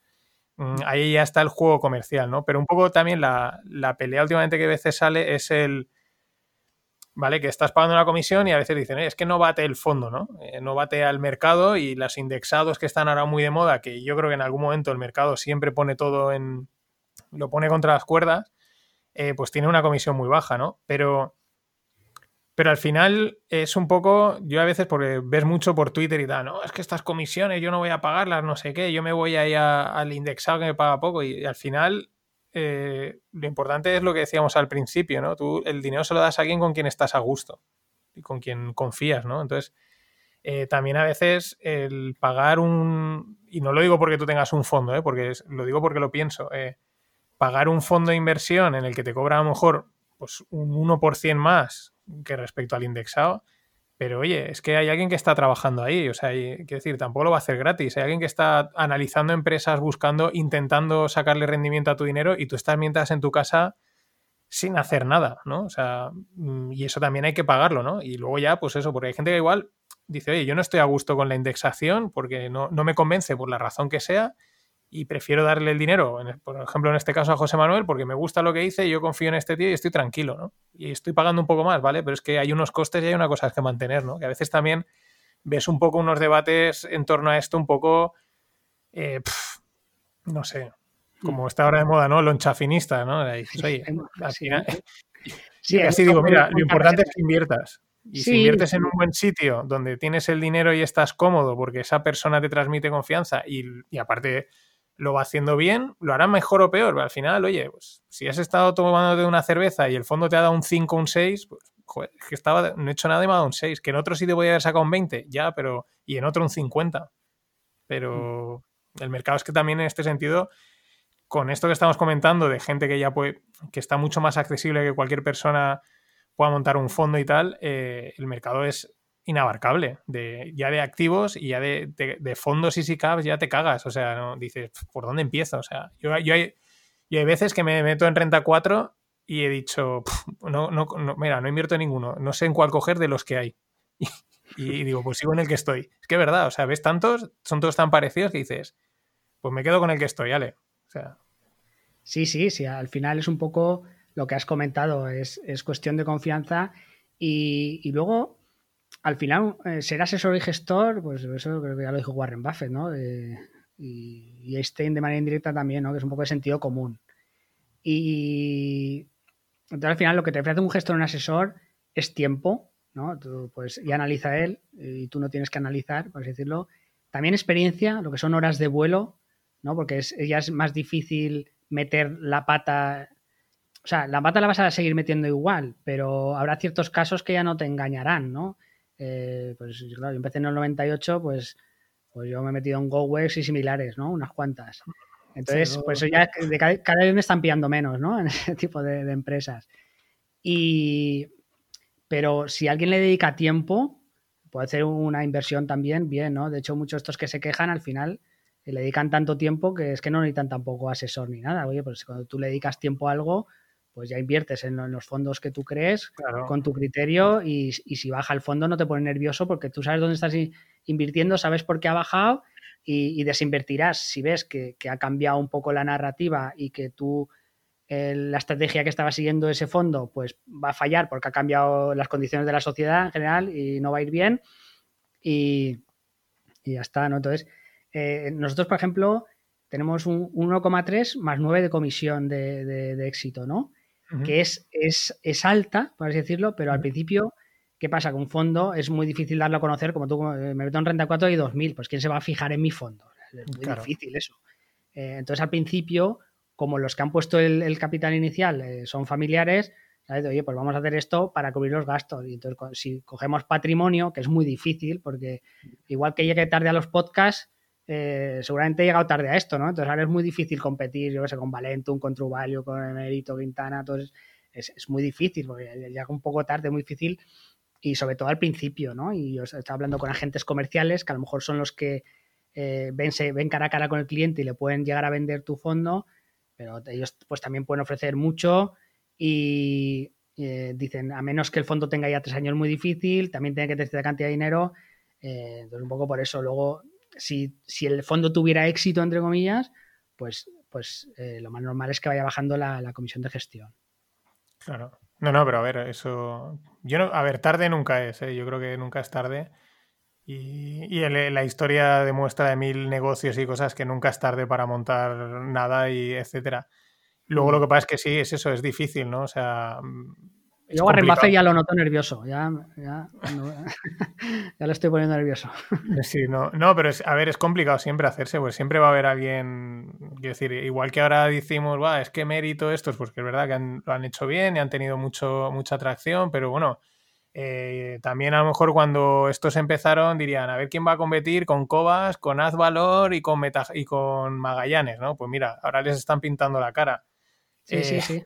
Vez, o sea, quiero decir, eh, al final es que yo, yo también lo, lo hilo un poco con, el objetivo de mi proyecto, ¿no? Que es divulgar cultura y que los no financieros se, se lancen a eso y al final dices, mira, yo desde mi, desde, a veces Mm, o sea, yo intento ir eso a, la gente que, dice, mira, yo no quiero dedicarle, yo soy médico, soy policía eh, o lo que sea y quiero invertir, pero no veo, yo no voy a dejar la vida, mi tiempo en esto, ¿no? Y al final, eh, solución sencilla, mira, pues conozco a este, me gusta lo que hace y confío en tener mi dinero con él, ¿vale? Y si luego, hombre, si luego le consigues dar rendimiento, mejor, ¿no? Porque a veces, sí, la indexación últimamente tiene mucho tirón, pero a lo mejor... Mm, no poder ir a alguien a decirle, oye, ¿no? Por ejemplo, en tu caso, oye, José Manuel, pues esto lo has hecho mal. Pues eso a lo mejor a la gente también le mola, ¿no? O, oye, José Manuel, enhorabuena, ¿no? Ese, contacto directo, que al final el dinero es confianza, ¿no? Y, muchas veces eso, luego ya la, estrategia de comisiones, lo que he dicho es eso. Y es difícil, evidentemente, captar pasta y ese tipo de cosas, ¿no? Pero bueno, mm, al final la clave es la confianza. Yo te digo que el otro día el podcast de, que hiciste de porque es un sector que me interesa mucho. El de Intel me, parece una tesis, mm, vamos, la, la, firmo, o sea, yo la suscribo totalmente. Lo, que contaba de Intel. Me, lancé ahí. Estamos en un sector que, hombre, sí, lo he analizado y tal, pero dices, siempre, siempre piensa ese tipo de sectores que, es una, una es alta tecnología, por así decirlo, digo, estoy metiendo la pata hasta aquí porque hay un concepto que no lo he tenido en cuenta, ¿no? Pero bueno, cuando dedicas bastantes horas, dices, difícil que me vaya a equivocar por mucho, ¿no? No, claro, a ver, el...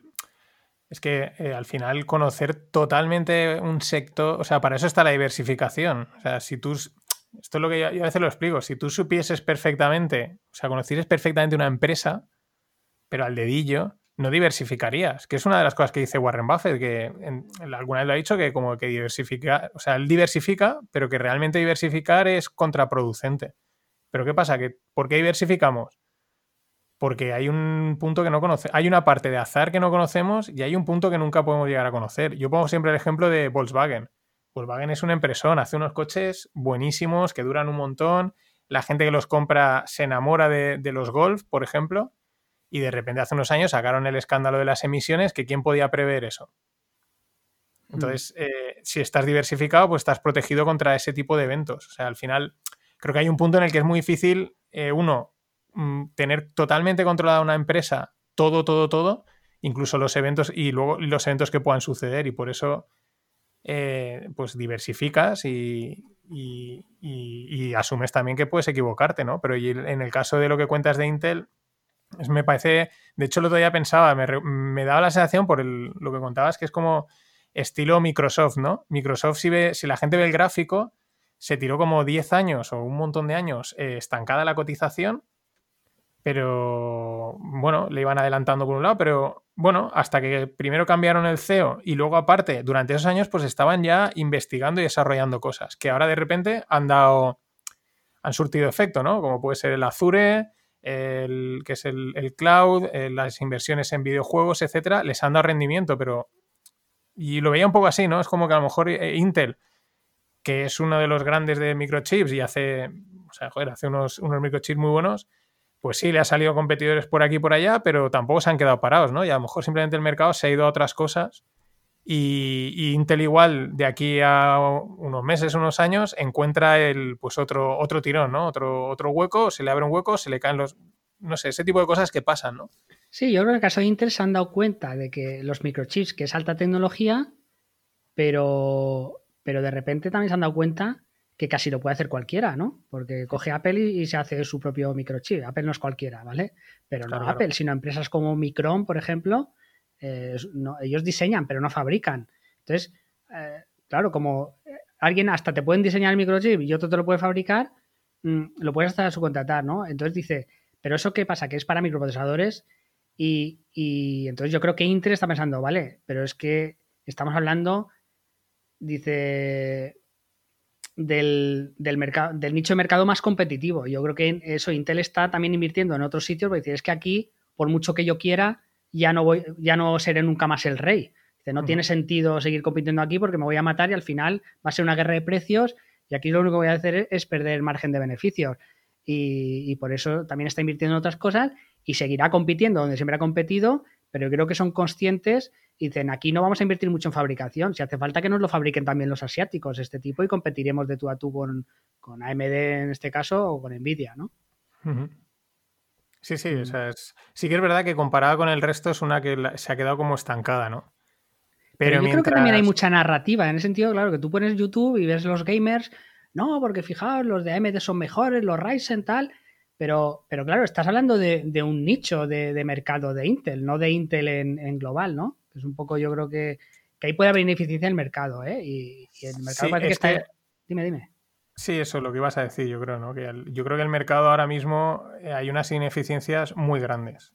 El mercado hay dos, o sea, aparte de la Fed, que ya últimamente pues lo compra todo, ¿no? Y, pero luego el, el, el otro día veía, por ejemplo, los indexados que están muy de moda y eh, BlackRock, que es uno de los grandes gestores de. Está junto con Vanguard, BlackRock y la otra ahora no me acuerdo cuál es, eh, Amundi. BlackRock son los e-shares, eh, pues había multiplicado en los últimos años, pero en muy poco tiempo, por siete el número de. el, volumen de activos, o sea, de, de, pasta que gestionaba, ¿no? Claro, toda esa pasta canalizada a los mercados no hace otra cosa que subir, porque lo que hacen los indexados es comprar, como dice Michael Barry, el protagonista de Big Short, que no hay price discovery. O sea, no hay, mm, pues eso, no hay el descubrimiento de, ah, esta empresa no, eh, aquí hay que comprar todo el índice. Pues lo compramos todo, claro. Eso hace un impulso, digamos, al alza.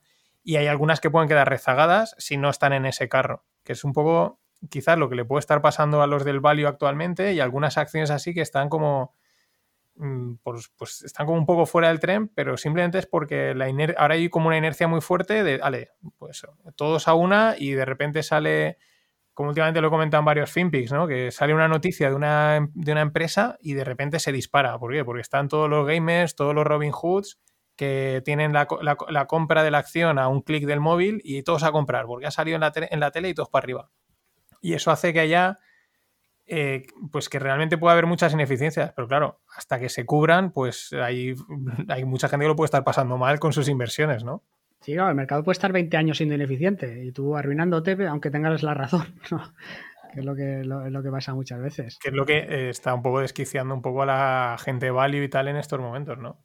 Pero por eso, yo por ejemplo, lo que hay que hacer es, eh, yo por ejemplo, eso soy bastante ecléctico, ¿no? Quiero decir que lo que haces es utilizar varias estrategias, pues utilizas, hay fondos que son muy muy de nicho, decir, oye, nosotros invertimos de una forma value, nosotros de una forma eh, de crecimiento, nosotros invertimos de forma indexada, ¿no? Pues eh, yo lo que hago es englobarlo todo porque sé que las estrategias, porque sé, o ha sido mi experiencia, invirtiendo en el año 98 más o menos, de que las, eh, las estrategias no funcionan bien siempre, ¿no? Sino que hay una estrategia que funciona bien durante unos años, luego, luego esa ya no lo hace tan bien y lo hace otra, y luego otra, ¿no? A lo mejor, pues aquí, eh, los tres próximos años la mejor estrategia es invertir por dividendos, ¿no?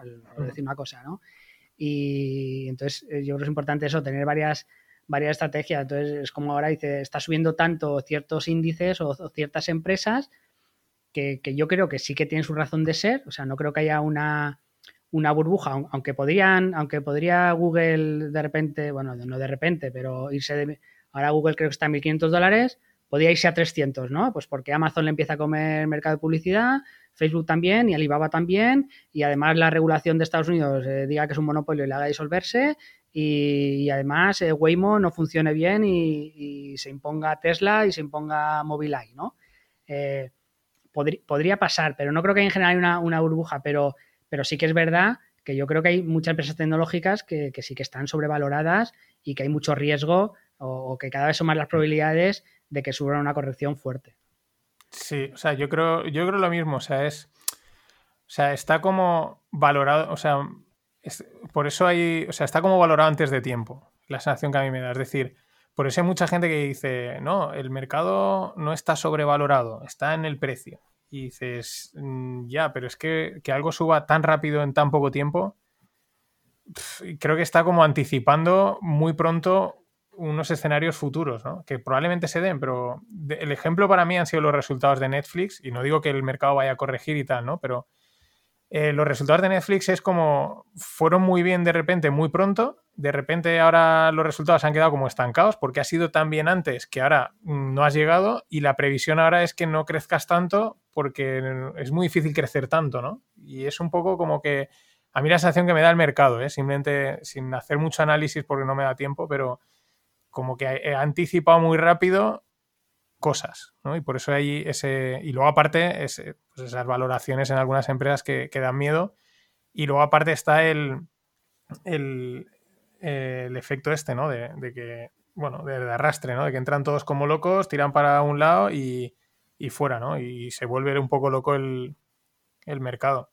Claro, es que la, por ejemplo, la inversión indexada ha funcionado muy bien pero bueno, es que eso funciona, es un mito, funciona muy bien el índice americano, el índice tecnológico, pero el resto de índices, no, decir, índices hay para aburrir, o sea, hay miles de índices por ahí, entonces hay que cogerlo un poco eh, con pinzas, pero, pero sí que hay tres o cuatro índices o algunos sectores que han ido como un cohete estos diez últimos años, pero, pero eso ha sido muy, o sea, no puedes coger estos diez años, además que estamos en un cambio de, sociedad. De hecho, un, un, ejemplo perfecto es el Nasdaq el Nasdaq no recuperó su nivel, o sea, del 2000 hizo máximos, hizo máximo, ahora está más que el 2000, ¿no? Pero mm. si tuvieras invertido eh, a finales, no sé, del 99, el 2000, no hubiera recuperado el índice, no hubiera recuperado su nivel hasta el 2013, ¿vale? Entonces, en esos años lo, guay hubiera sido invertir en ladrillo, ¿vale? Claro, eh, entonces, claro es, igual.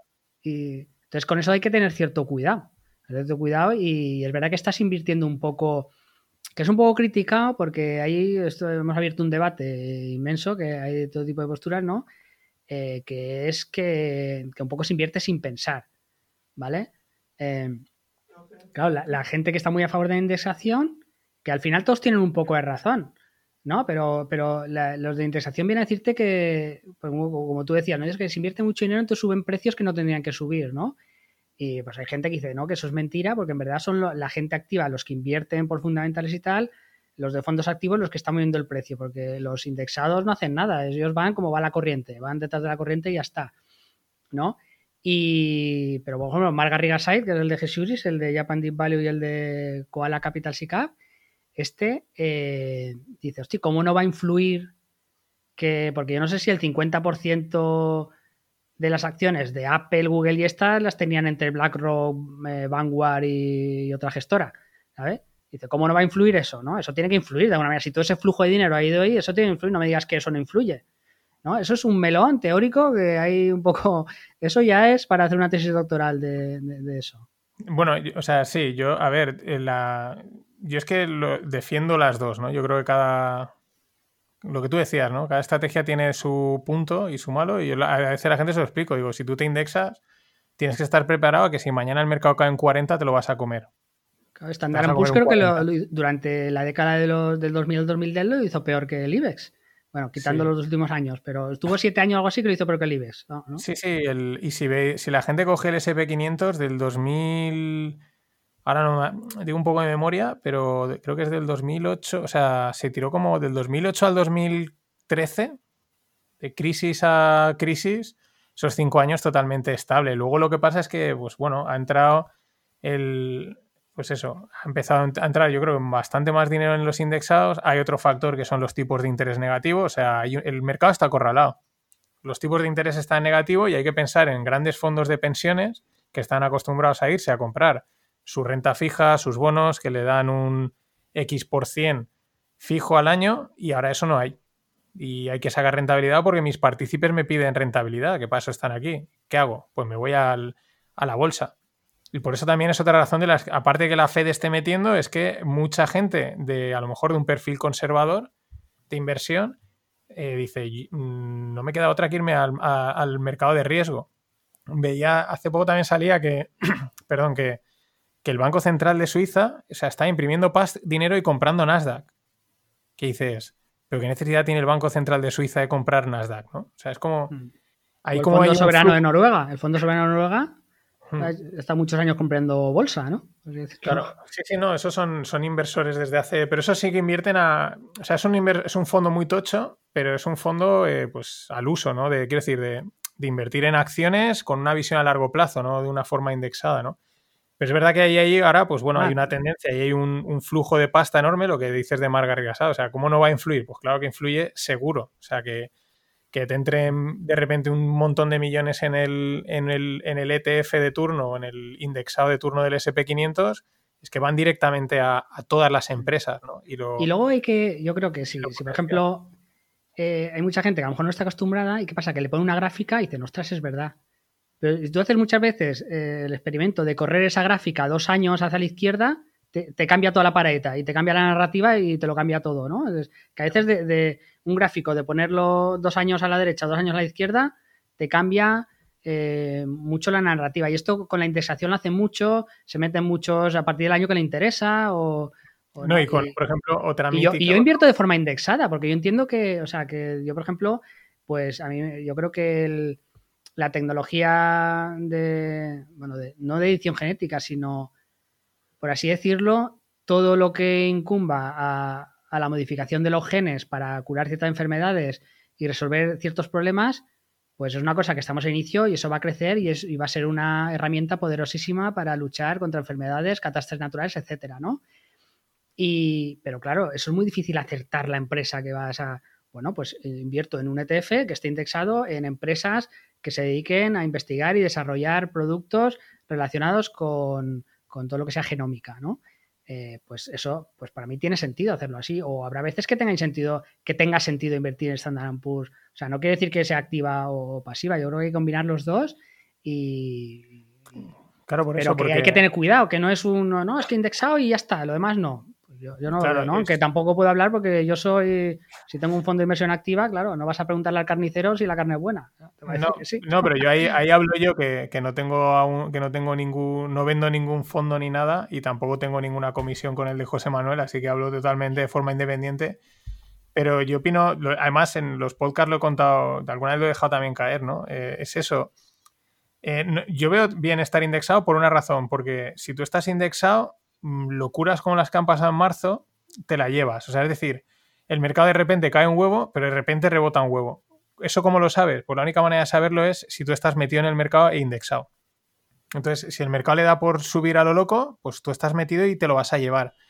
Pero también tienes que tener en cuenta, lo que a veces explico, es que si el mercado te cae un 40, pues vas a sufrir un 40. Y a lo mejor con un fondo de gestión activa que, que lo hagan bien, pues cuando el mercado ha caído un 40, tú solo has caído un 25.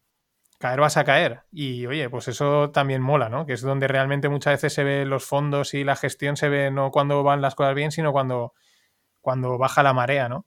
Y, y, ese, y luego lo que decías, por ejemplo, un ejemplo que a veces la gente sí que lo comenta es el MSCI World, que es el, el indexado del mundo, ¿no? En el que lo compras y estás comprando todo el mundo, ¿no? Está invertido prácticamente, creo que no es totalmente, pero es casi el 90 y pico por cien del mundo.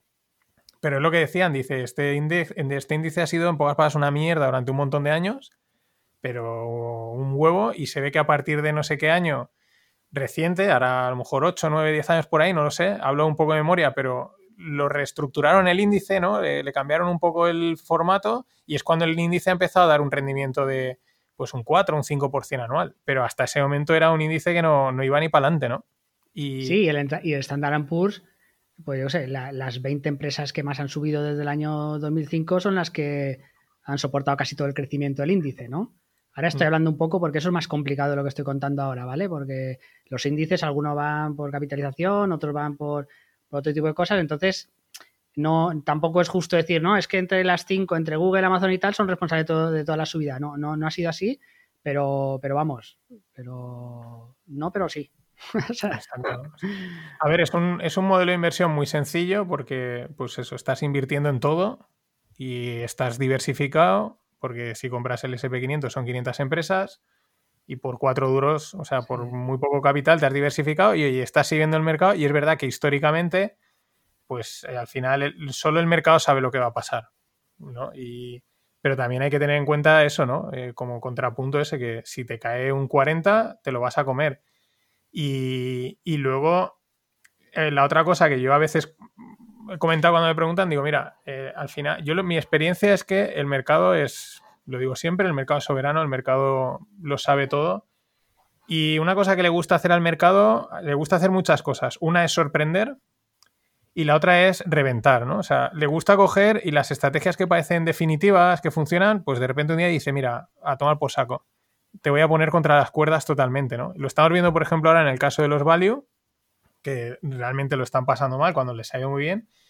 Y yo creo que, en algún, que probablemente, y esto también lo dice Michael Barry, eh, pues a los indexados en algún momento el mercado va a decir, ahora es vuestro turno. ¿Cuándo? A saber. Porque es así, o sea, eh, no, hay una estrategia definitiva, no hay una estrategia infalible y el mercado siempre se encarga de, luego si resurge, ¿no? Y, yo creo que eso, mi intuición es que en algún momento puede que le, ese, ese turno le llegue a los, a los indexados. Michael Barry, que es el de Big Short, lo que dice, hay, hay un vídeo de, un tío que hace vídeos de, de estos de finanzas americano que está muy guay porque explica un poco la tesis de Michael Barry respecto a los indexados, ¿no? a los ETFs. Y lo que dice es eso, que como ese efecto que comentábamos de que como, oye, hay que comprar todo el, todo el ETF, ¿no? O sea, las 500 empresas, pues se compran sin mirar, ¿no? Sin, sin triar si es la buena o la mala, ¿no? Y la otra cosa que él dice es que eh, van, la gente entra, él pone, creo que pone el ejemplo como una discoteca en el que, para entender el producto, ¿no? Como que la gente entra de uno en uno, pero si hay un problema quieren salir de golpe y la puerta es igual de estrecha, ¿no? Ese es uno de los problemas que él, mm, desde su visión, le ve al, que pueden tener los, los ETFs en un momento dado, ¿no? Que, que si hubiese un momento de realmente pánico muy fuerte, todo el mundo quiera salir, eso pueda crear ahí un, un, nudo un cuello de botella, ¿no? Pero bueno, estos son también teorías, especulaciones. Lo que pasa es que un tío que ya predijo la, la crisis financiera, pues también hay que darle siempre cierto crédito, ¿no? Y encima tiene Asperger, ¿no? O algo así, que esta gente siempre eh, son muy inteligentes, ¿no? Son, son muy analíticos. Sí, dicen la verdad. sí, sí, la, es que es, es muy interesante, pero claro, tú, fíjate, si a lo mejor la crisis financiera en vez de 2008 se hubiera dado en 2009 o 2010, a lo mejor nadie conocía a Michael Barry o lo conocían solo los clientes que había arruinado, ¿no? Que al final es una cuestión casi, casi de, de, meses, ¿no?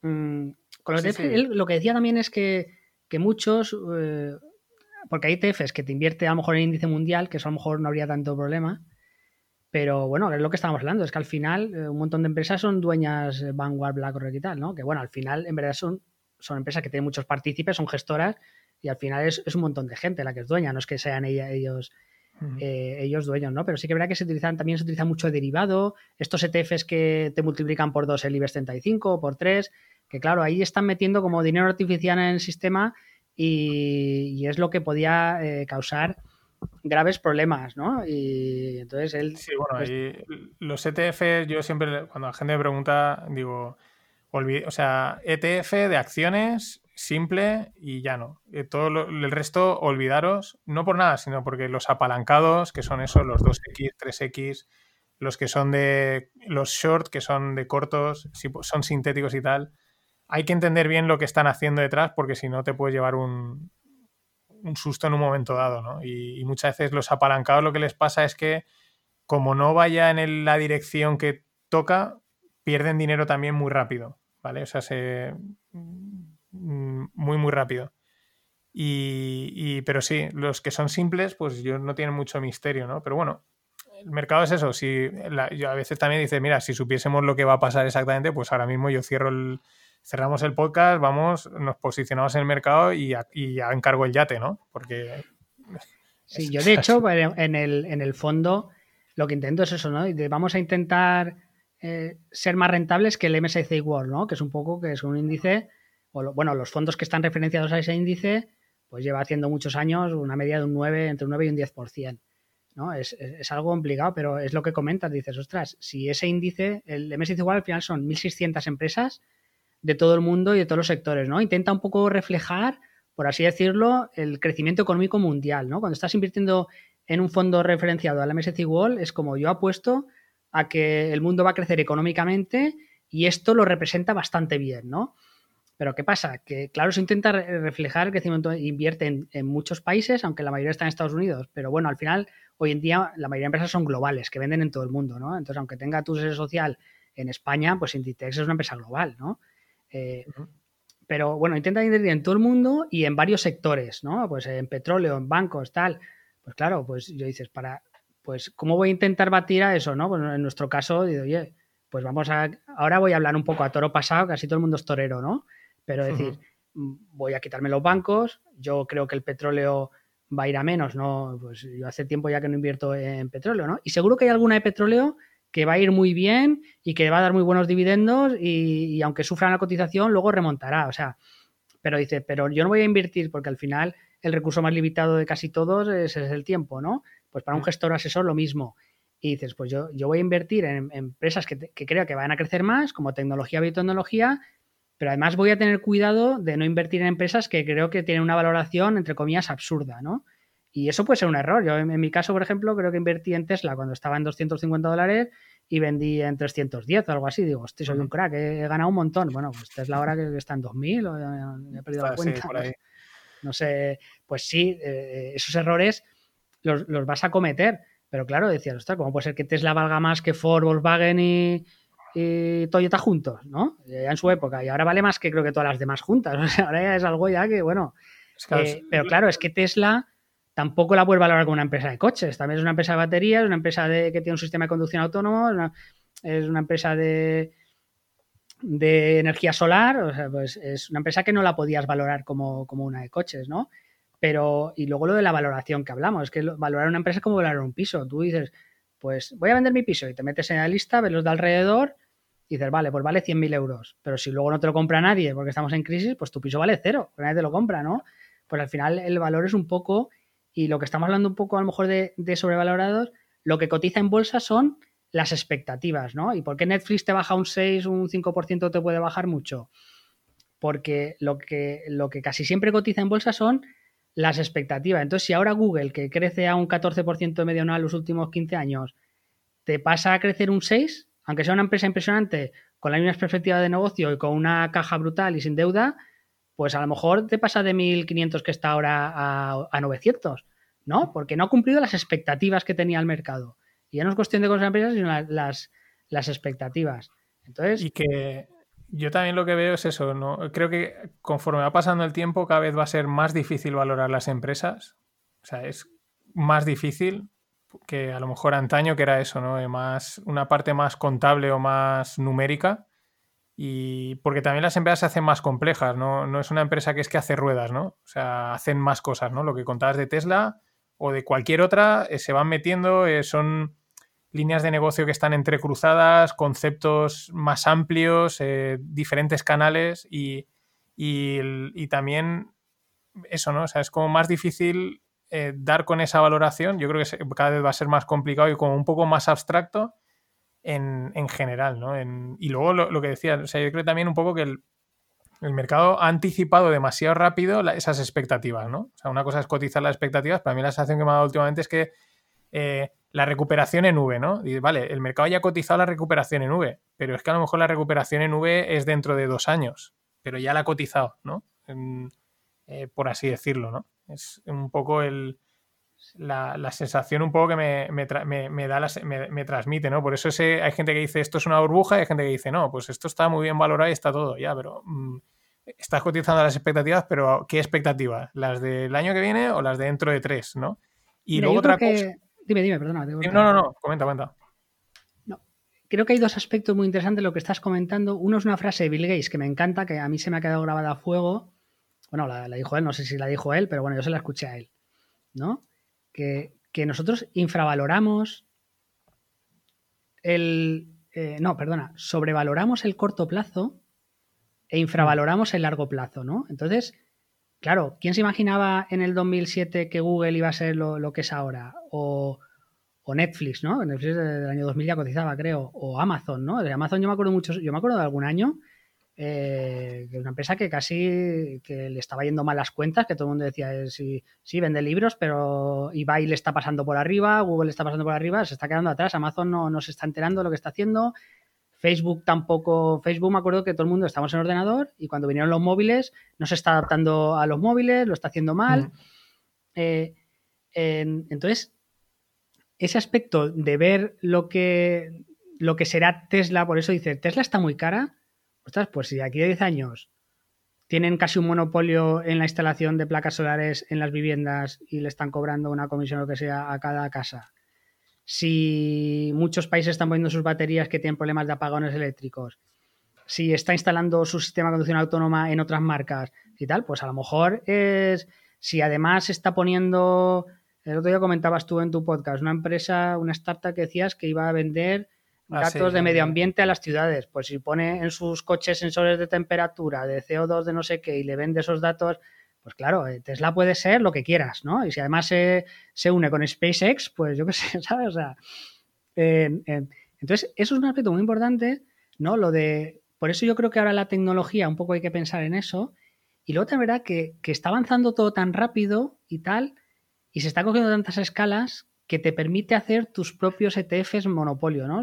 Dices, ostras, ¿quién va a triunfar más? ¿Google o Alibaba o Amazon. Dices, ostras, pues si te compras 10 de esas, o sea, te compras Amazon, Google, Microsoft, Tencent, Alibaba, tal, muy difícil es que de aquí a 10 años eh, esas empresas que hoy en día son un monopolio no lo sigan manteniendo, ¿no? Puede pasar, ¿eh? Por supuesto puede pasar, siempre hay un riesgo. Pero yo, por ejemplo, ahora, por, un ejemplo, eh, estoy mirando empresas de intervención, bueno, cirugía cardiovascular, ¿no? Que, que, venden pues catéter y tal, ¿no? Pues está Boston Scientific, Medtronic. Pero es que hay cinco o seis, luego hay tres o cuatro que están con una, una tecnología muy innovadora. Pues si tú te coges a las grandes, a Boston Scientific, a, Medtronic, a, Philips, y, te coges pues a una, eh, por ejemplo, hay una que hay un problema para, los ancianos que, bueno, los ancianos, mucha gente que tiene depósitos de calcio tanto en el interior de las venas como en el exterior y eso hace que se produzcan trombos, ¿no? Pues te meten como un catéter y con ondas de, de, radio, bueno, van rompiendo ese calcio y se va diluyendo y te quitan el problema, ¿no? Se llama, la empresa se llama Shockwave, ¿no? Eh, ondas de choque, ¿vale?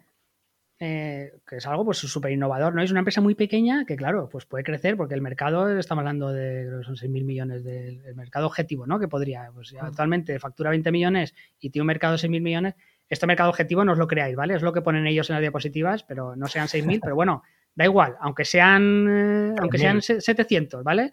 si estás facturando 20, el crecimiento puede ser, puede ser brutal, ¿no? Entonces, pues yo creo que es, hoy en día te permite un poco eso de decir, oye, en el largo plazo, y a lo mejor me equivoco comprando Google porque justamente es la que fracasa. Pero, ostras, si compro Google, eh, Microsoft, eh, IBM, Oracle, Alibaba, tal, pues, hombre, hay que tener pasta, ¿no? Pero bueno, para eso están los fondos también, ¿no? Sí. O sea, claro, no, es eso. a mí la sensación también, un poco también al final el mercado refleja un poco cómo es la sociedad, ¿no? Que es más rápida, eh, de, más, de cambio más, más dinámico. Y eso, a lo mejor yo, yo lo veo, ya veremos cómo los próximos dos años cómo es el mercado, pero es como que sí, eh, ya cotizamos mm, con mucha más antelación que antes, ¿no? O sea, expectativas, pero con muchísima más antelación. ¿no? Es como muy avanzada.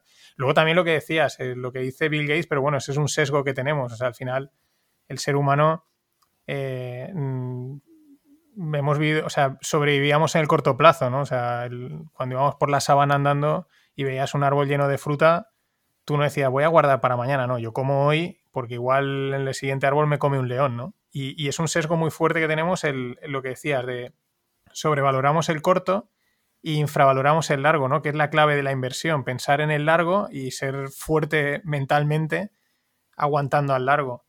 Luego también otra cosa que has dicho, ¿no? De Google, eh, y es ese factor aleatorio suerte, porque yo es que lo recuerdo siempre. Google, eh, los dos, Larry, Larry y Sergey, eh, se plantaron en Nueva York a vender Google por un millón de euros, de dólares. O sea, ellos al poco tiempo de tener el buscador y tal, se fueron a decir, vamos a vender a esto. Y no se lo quería comprar nadie. Y ahora la gente dirá, ah, fíjate qué tonto. No, no, no. Que si alguien les hubiese puesto un millón, Google no estaría.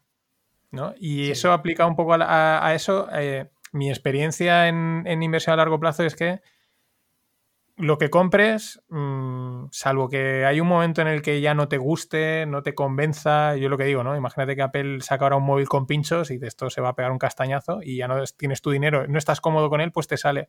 Pero si no, hay que mantenerlo a, infinito, porque nunca sabes, yo es que soy muy de Taleb y del azar, eh, nunca sabes esa empresa que parecía que no hacía nada, de repente pues se le abre un mercado que y dice, joder, pues estaba ahí metido y...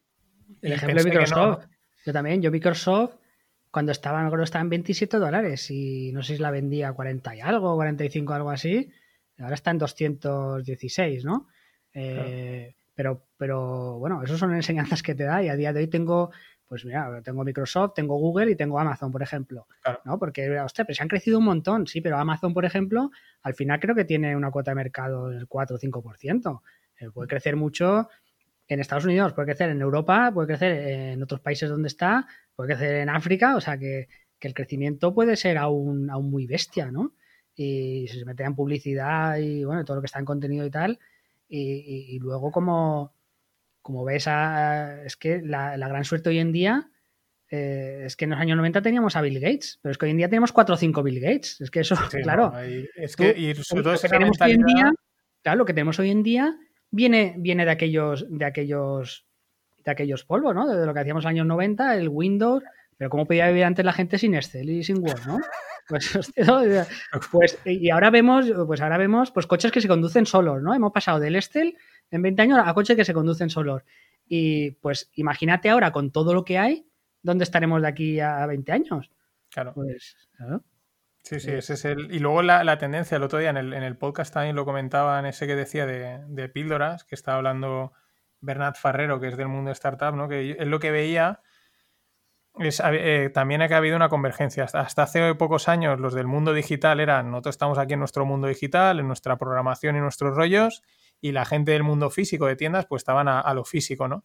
Y ahora lo que ha pasado en estos últimos años, no por el, el, COVID este lo acelera, pero es como algo que venía, es que la gente digital ha dicho, oye, pues que esto tampoco es tan distinto del mundo físico y el mundo físico de, nos, nos aporta, ¿no? Incluso hay muchas e-commerce que han empezado a abrir tiendas físicas, ¿no? O, apoyarse más en, el, en, lo tradicional y lo contrario, ¿no? Y la, los del lado físico, las pequeñas tiendas y tal, dicen, oye, que tengo que tener un e-commerce y vender online, ¿no? como una convergencia entre lo, digital, entre lo digital y lo físico, en, ese sentido, ¿no? Como un, Sí, porque hay gente que también le gusta ir de compras, le gusta la experiencia de tocar, de ver, de comparar. En este mango cojo el otro, ¿no? Y hay gente que, le gusta eso y es un nicho de mercado también.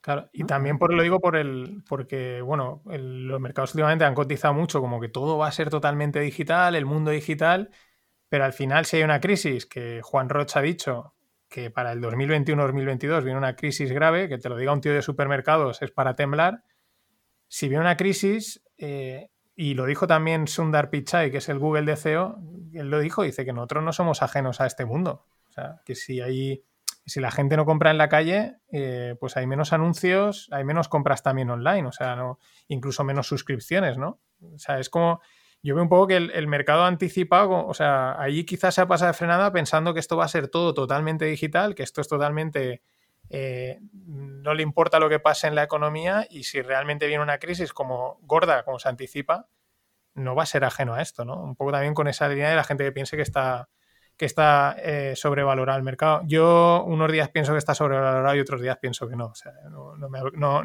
me, pongo de, acuerdo conmigo mismo. Sí, sí, sí. Eh, es complicado. Yo, por ejemplo, tú vas ahora a establecimientos del tipo el Leroy Merlin y el parking eh, está lleno, ¿no? Porque a lo mejor es un tipo de producto que no se vende también por internet. Mm. yo me acuerdo que en su día intenté vender por Amazon unos perfiles metálicos y es que no tenía ni visitas, ¿no?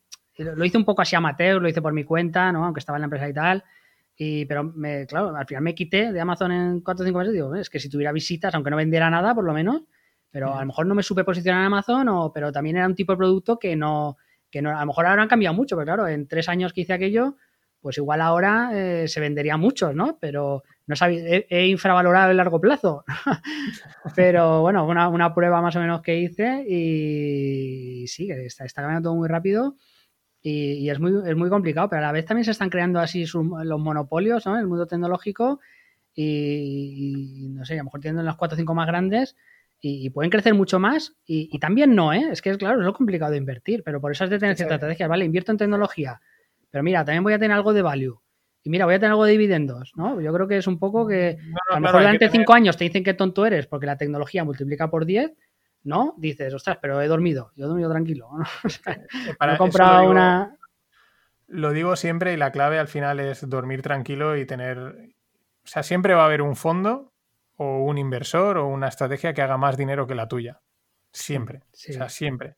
Eh, entonces, a veces ir buscando el que más es, es la estrategia de, ir buscando detrás del mercado, ¿no? Y de la otra manera, oye, mira, yo he invertido, le he sacado esta rentabilidad, pues le he sacado más, pero le he sacado rentabilidad y, arreando, ¿no? O sea, y, pero lo importante es invertir.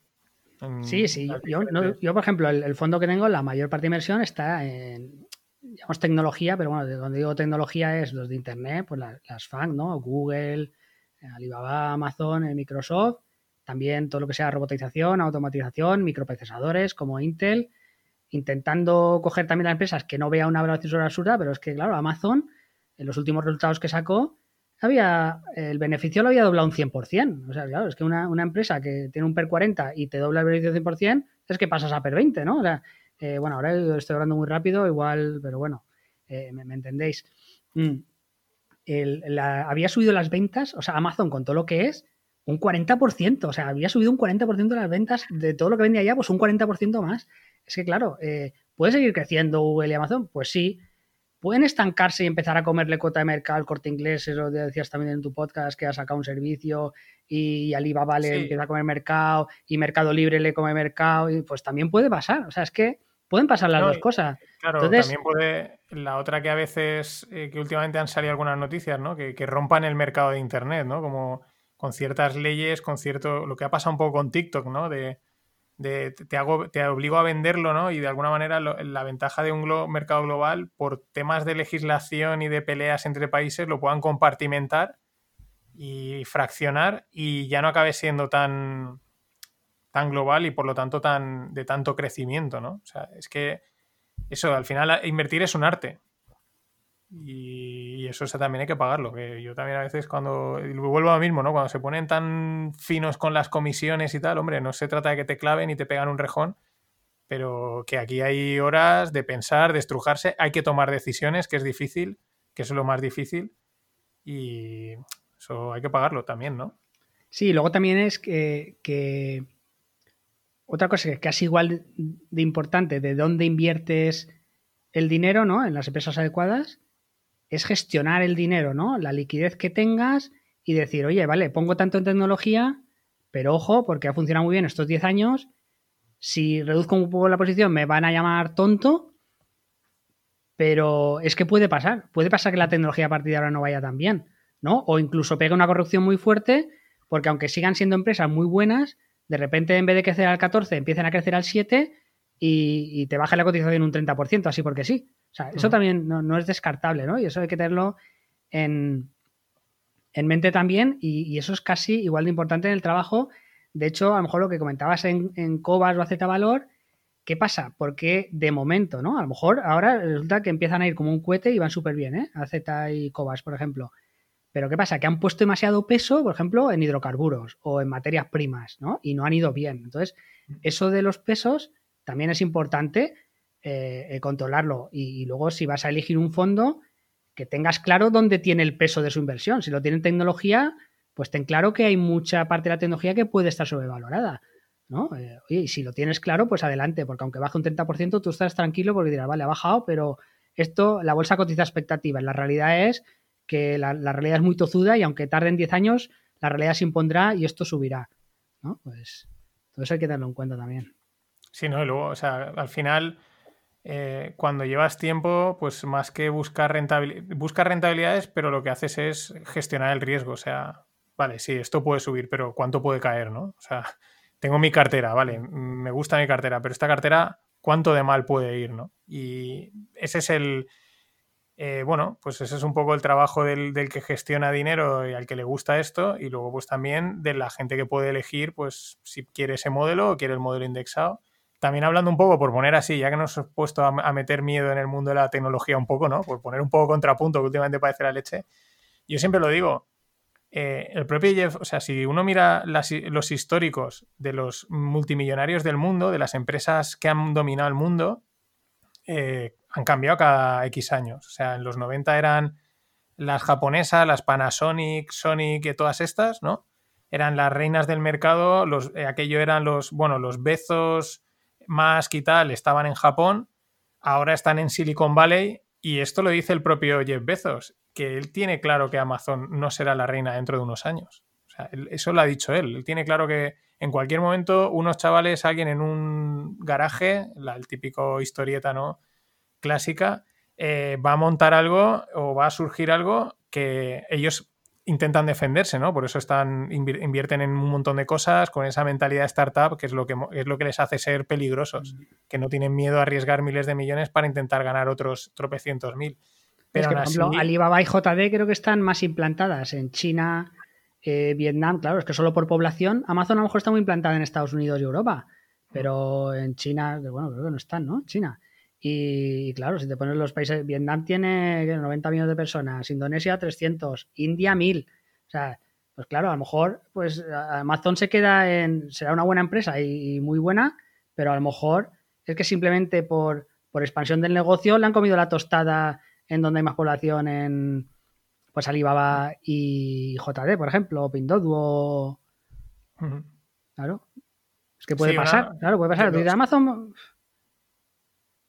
de los e-commerce, eh, oyendo creo que esto lo comentaba Naval Ravikant, y yo estoy de acuerdo, ¿no? En el que lo que veía es que, y también un poco con las grandes empresas, es como que el mercado, como todo, ¿no? Se, polariza, porque es la tendencia natural, el 80-20, en el que vas a tener dos grandes players del e-commerce, pero luego, o sea, digamos, los, las empresas medianas de e-commerce no van a funcionar.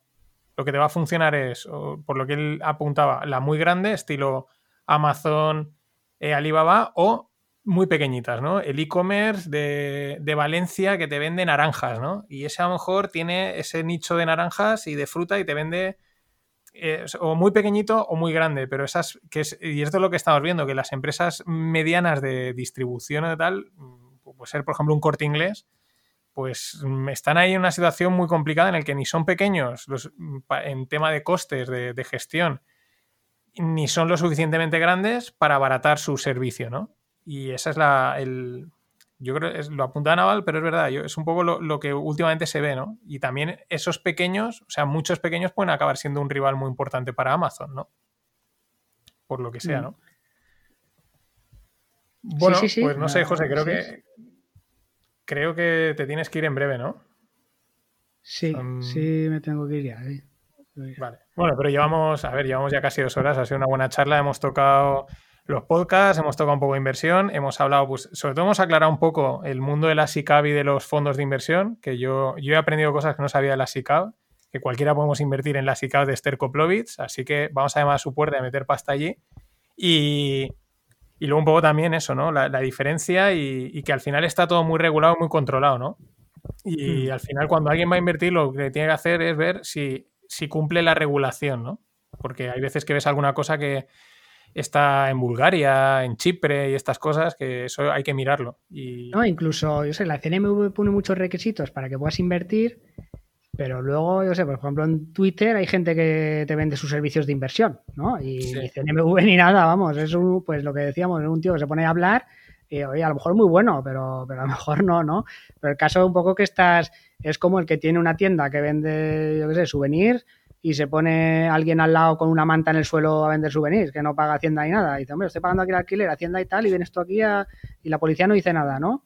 Pues, pues claro, eso también pasa, sí. Claro, ahí, lo que pasa es que hay un punto ya último que yo creo que es eh, cuestión del, usuario, ¿no? del particular que va a comprar o que va a, invertir el, tener un poco de, no sé, ya lo cultura financiera o lo que sea, honestidad, o al fin, porque al final todo revierte, ¿no? Y decir, oye, pues voy a gastar un pelín más aquí porque, ¿no? En vez de comprarlo pirata, o lo mismo, ¿no? Oye, eh, porque a veces yo cada vez que salen los casos estos de estafas de finanzas y de inversión, y luego ves la noticia y ves la publicidad del tío del Ferrari y dices, pero la gente cómo cae en esto? O sea, es decir, es que es muy evidente que esto no es así, o sea, que es una estafa, ¿no? Pero la gente cae. O sea, es, hay un punto en el que dices, mira, yo creo que hay un punto en el que ya gastarse más dinero en regulación y en controles es absurdo. Es una cuestión de decir, oye, eh, la gente tiene que, también eh, dar un paso adelante, ¿no? Y... Sí, pero es el poder del marketing, del marketing, ¿no? Es una idea muy atractiva de decir, te sale un tío en YouTube, que además es, eh, al final es la tele, ¿no? Que siempre ha tenido un poder atractivo muy fuerte, ¿no? Mucha gente aún no disocia la tele real, por así decirlo, de, YouTube, que parece... y, claro, te sale diciendo hasta ahora estás en el rebaño, salte del rebaño. Porque tú eres más listo que los demás. Ostras, es que yo tengo, claro, yo claro que soy más listo que los demás. ahora, mismo, te doy lo que quieras, ¿no? No, te quiero vender nada. Yo no te voy a vender nada como otros. Eso, no te voy a vender la estrategia de otros. esto, mira, ahora que sale, te robo unos minutillos, aprovecho porque el patrón es el mismo, ¿no? Lo digo porque yo fui a una charla que había un tío que contaba él se dedicaba a hacer esos vídeos, ¿no? Y entonces pillar los truquitos, aunque no se he gastado, ¿no? Y si os dais cuenta, el truco siempre es, te cuentan, ¿no? Porque tal, las estrategias, no sé qué, el mercado, tú. Y entonces hay un momento en el que dicen, hola, soy no sé quién, te dan un número, eh, llevo no sé cuántas cuentas, o sea, porque son todo mecanismos de marketing, ¿no? En el te cuento una historia en la que te engancho, luego me presento y pongo unos números o que acrediten, ¿no? Pues he gestionado no sé cuántas cuentas, gestiono tantos tal, y te voy a enseñar. O sea, es muy divertido, o sea, cuando lo sabes es divertido porque todos cumplen el mismo patrón. En los vídeos estos que te salen en, YouTube, lo digo porque, pues bueno, también esto es un consejo financiero, ¿no? O sea, cuando veáis que cumple ese patrón, huir, huir, porque es que es, matemático, ¿eh? Date, hola, me llamo tal y hago, no sé, un número. Viene ahí un número que es de validación, ¿no? De, que te da autoridad como persona, ¿no? O sea, por ejemplo, eh, tal, tal, tal, hola, soy José Manuel, tengo un fondo y 2.000 oyentes en el bazar de la bolsa. Y entonces ya, y ahora te voy a invitar a mi webinar. O sea, el patrón es, espectacular. Pues, José.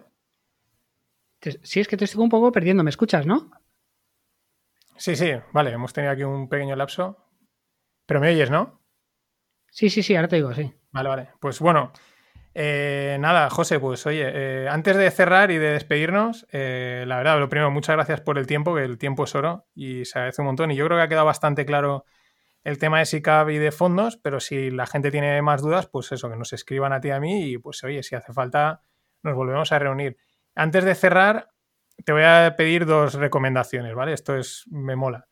la primera es un sitio donde te mole ir. O sea, el típico sitio donde dices, mira, yo voy aquí y, y, me da igual todo, ¿no? Me relajo, desconecto en, no sé, en tal playa, en tal bosque, en tal montaña, ¿no? Me mola, me mola saber eso, ¿no? A la gente decir, pues mira, me gusta, porque a veces descubres también lugares de, pues eso, de desconexión, de, paz, o por así decirlo.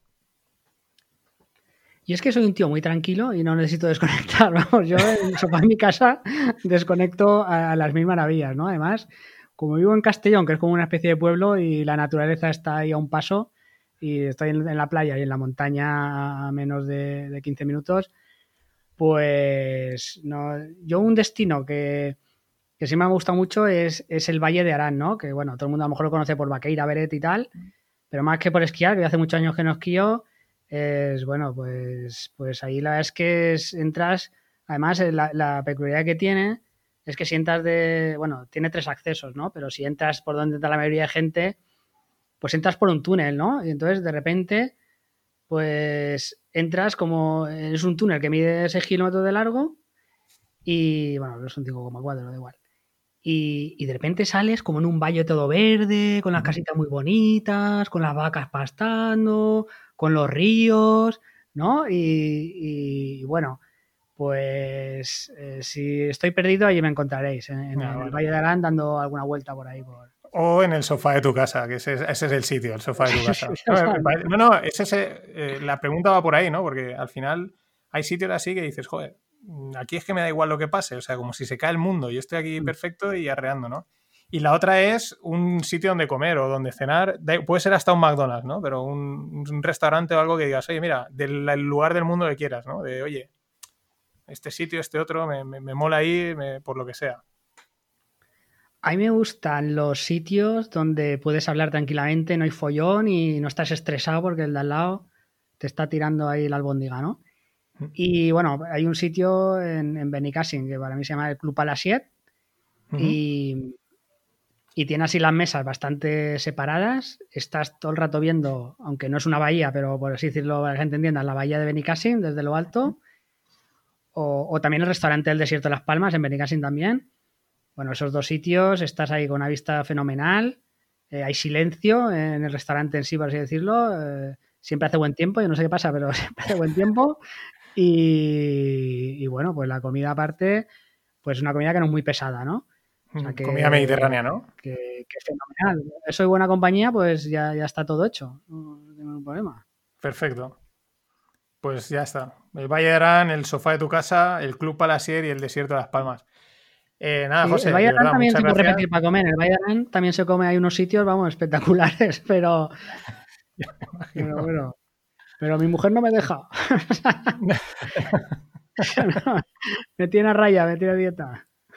Hay que, hay que hacer escapada inversora en ese caso. Exactamente, lo has dicho. Bueno, pues José, si quieres decir algo, algún lo que sea, y si no, pues de verdad, muchas gracias nada, muy agradecido por haberme traído al podcast y, nada, que aconsejar a, los clientes que sigan, bueno, o los oyentes que sigan escuchando muchos FinPix, que merece la pena. Exacto, y, pasaros, yo digo que pasaros por el bazar de la bolsa, que siempre, siempre cuenta cosas guays. Bueno, José, muchas gracias. Bueno, igualmente, Mariano. Un abrazo. Hasta aquí esta primera charla, el primer rogle. Voy a intentar sacar una por semana, dependerá también de los invitados. La idea es tocar cualquier tema, ya sabéis, que vayan fluyendo. A veces los conectaré con las finanzas, con la inversión y otras veces hablaremos de lo que sea. Eh, acordaros, bueno, por como hace todo el mundo, mmm, suscribiros, dar likes, compartir, contadme cosas y nada, hasta la semana que viene.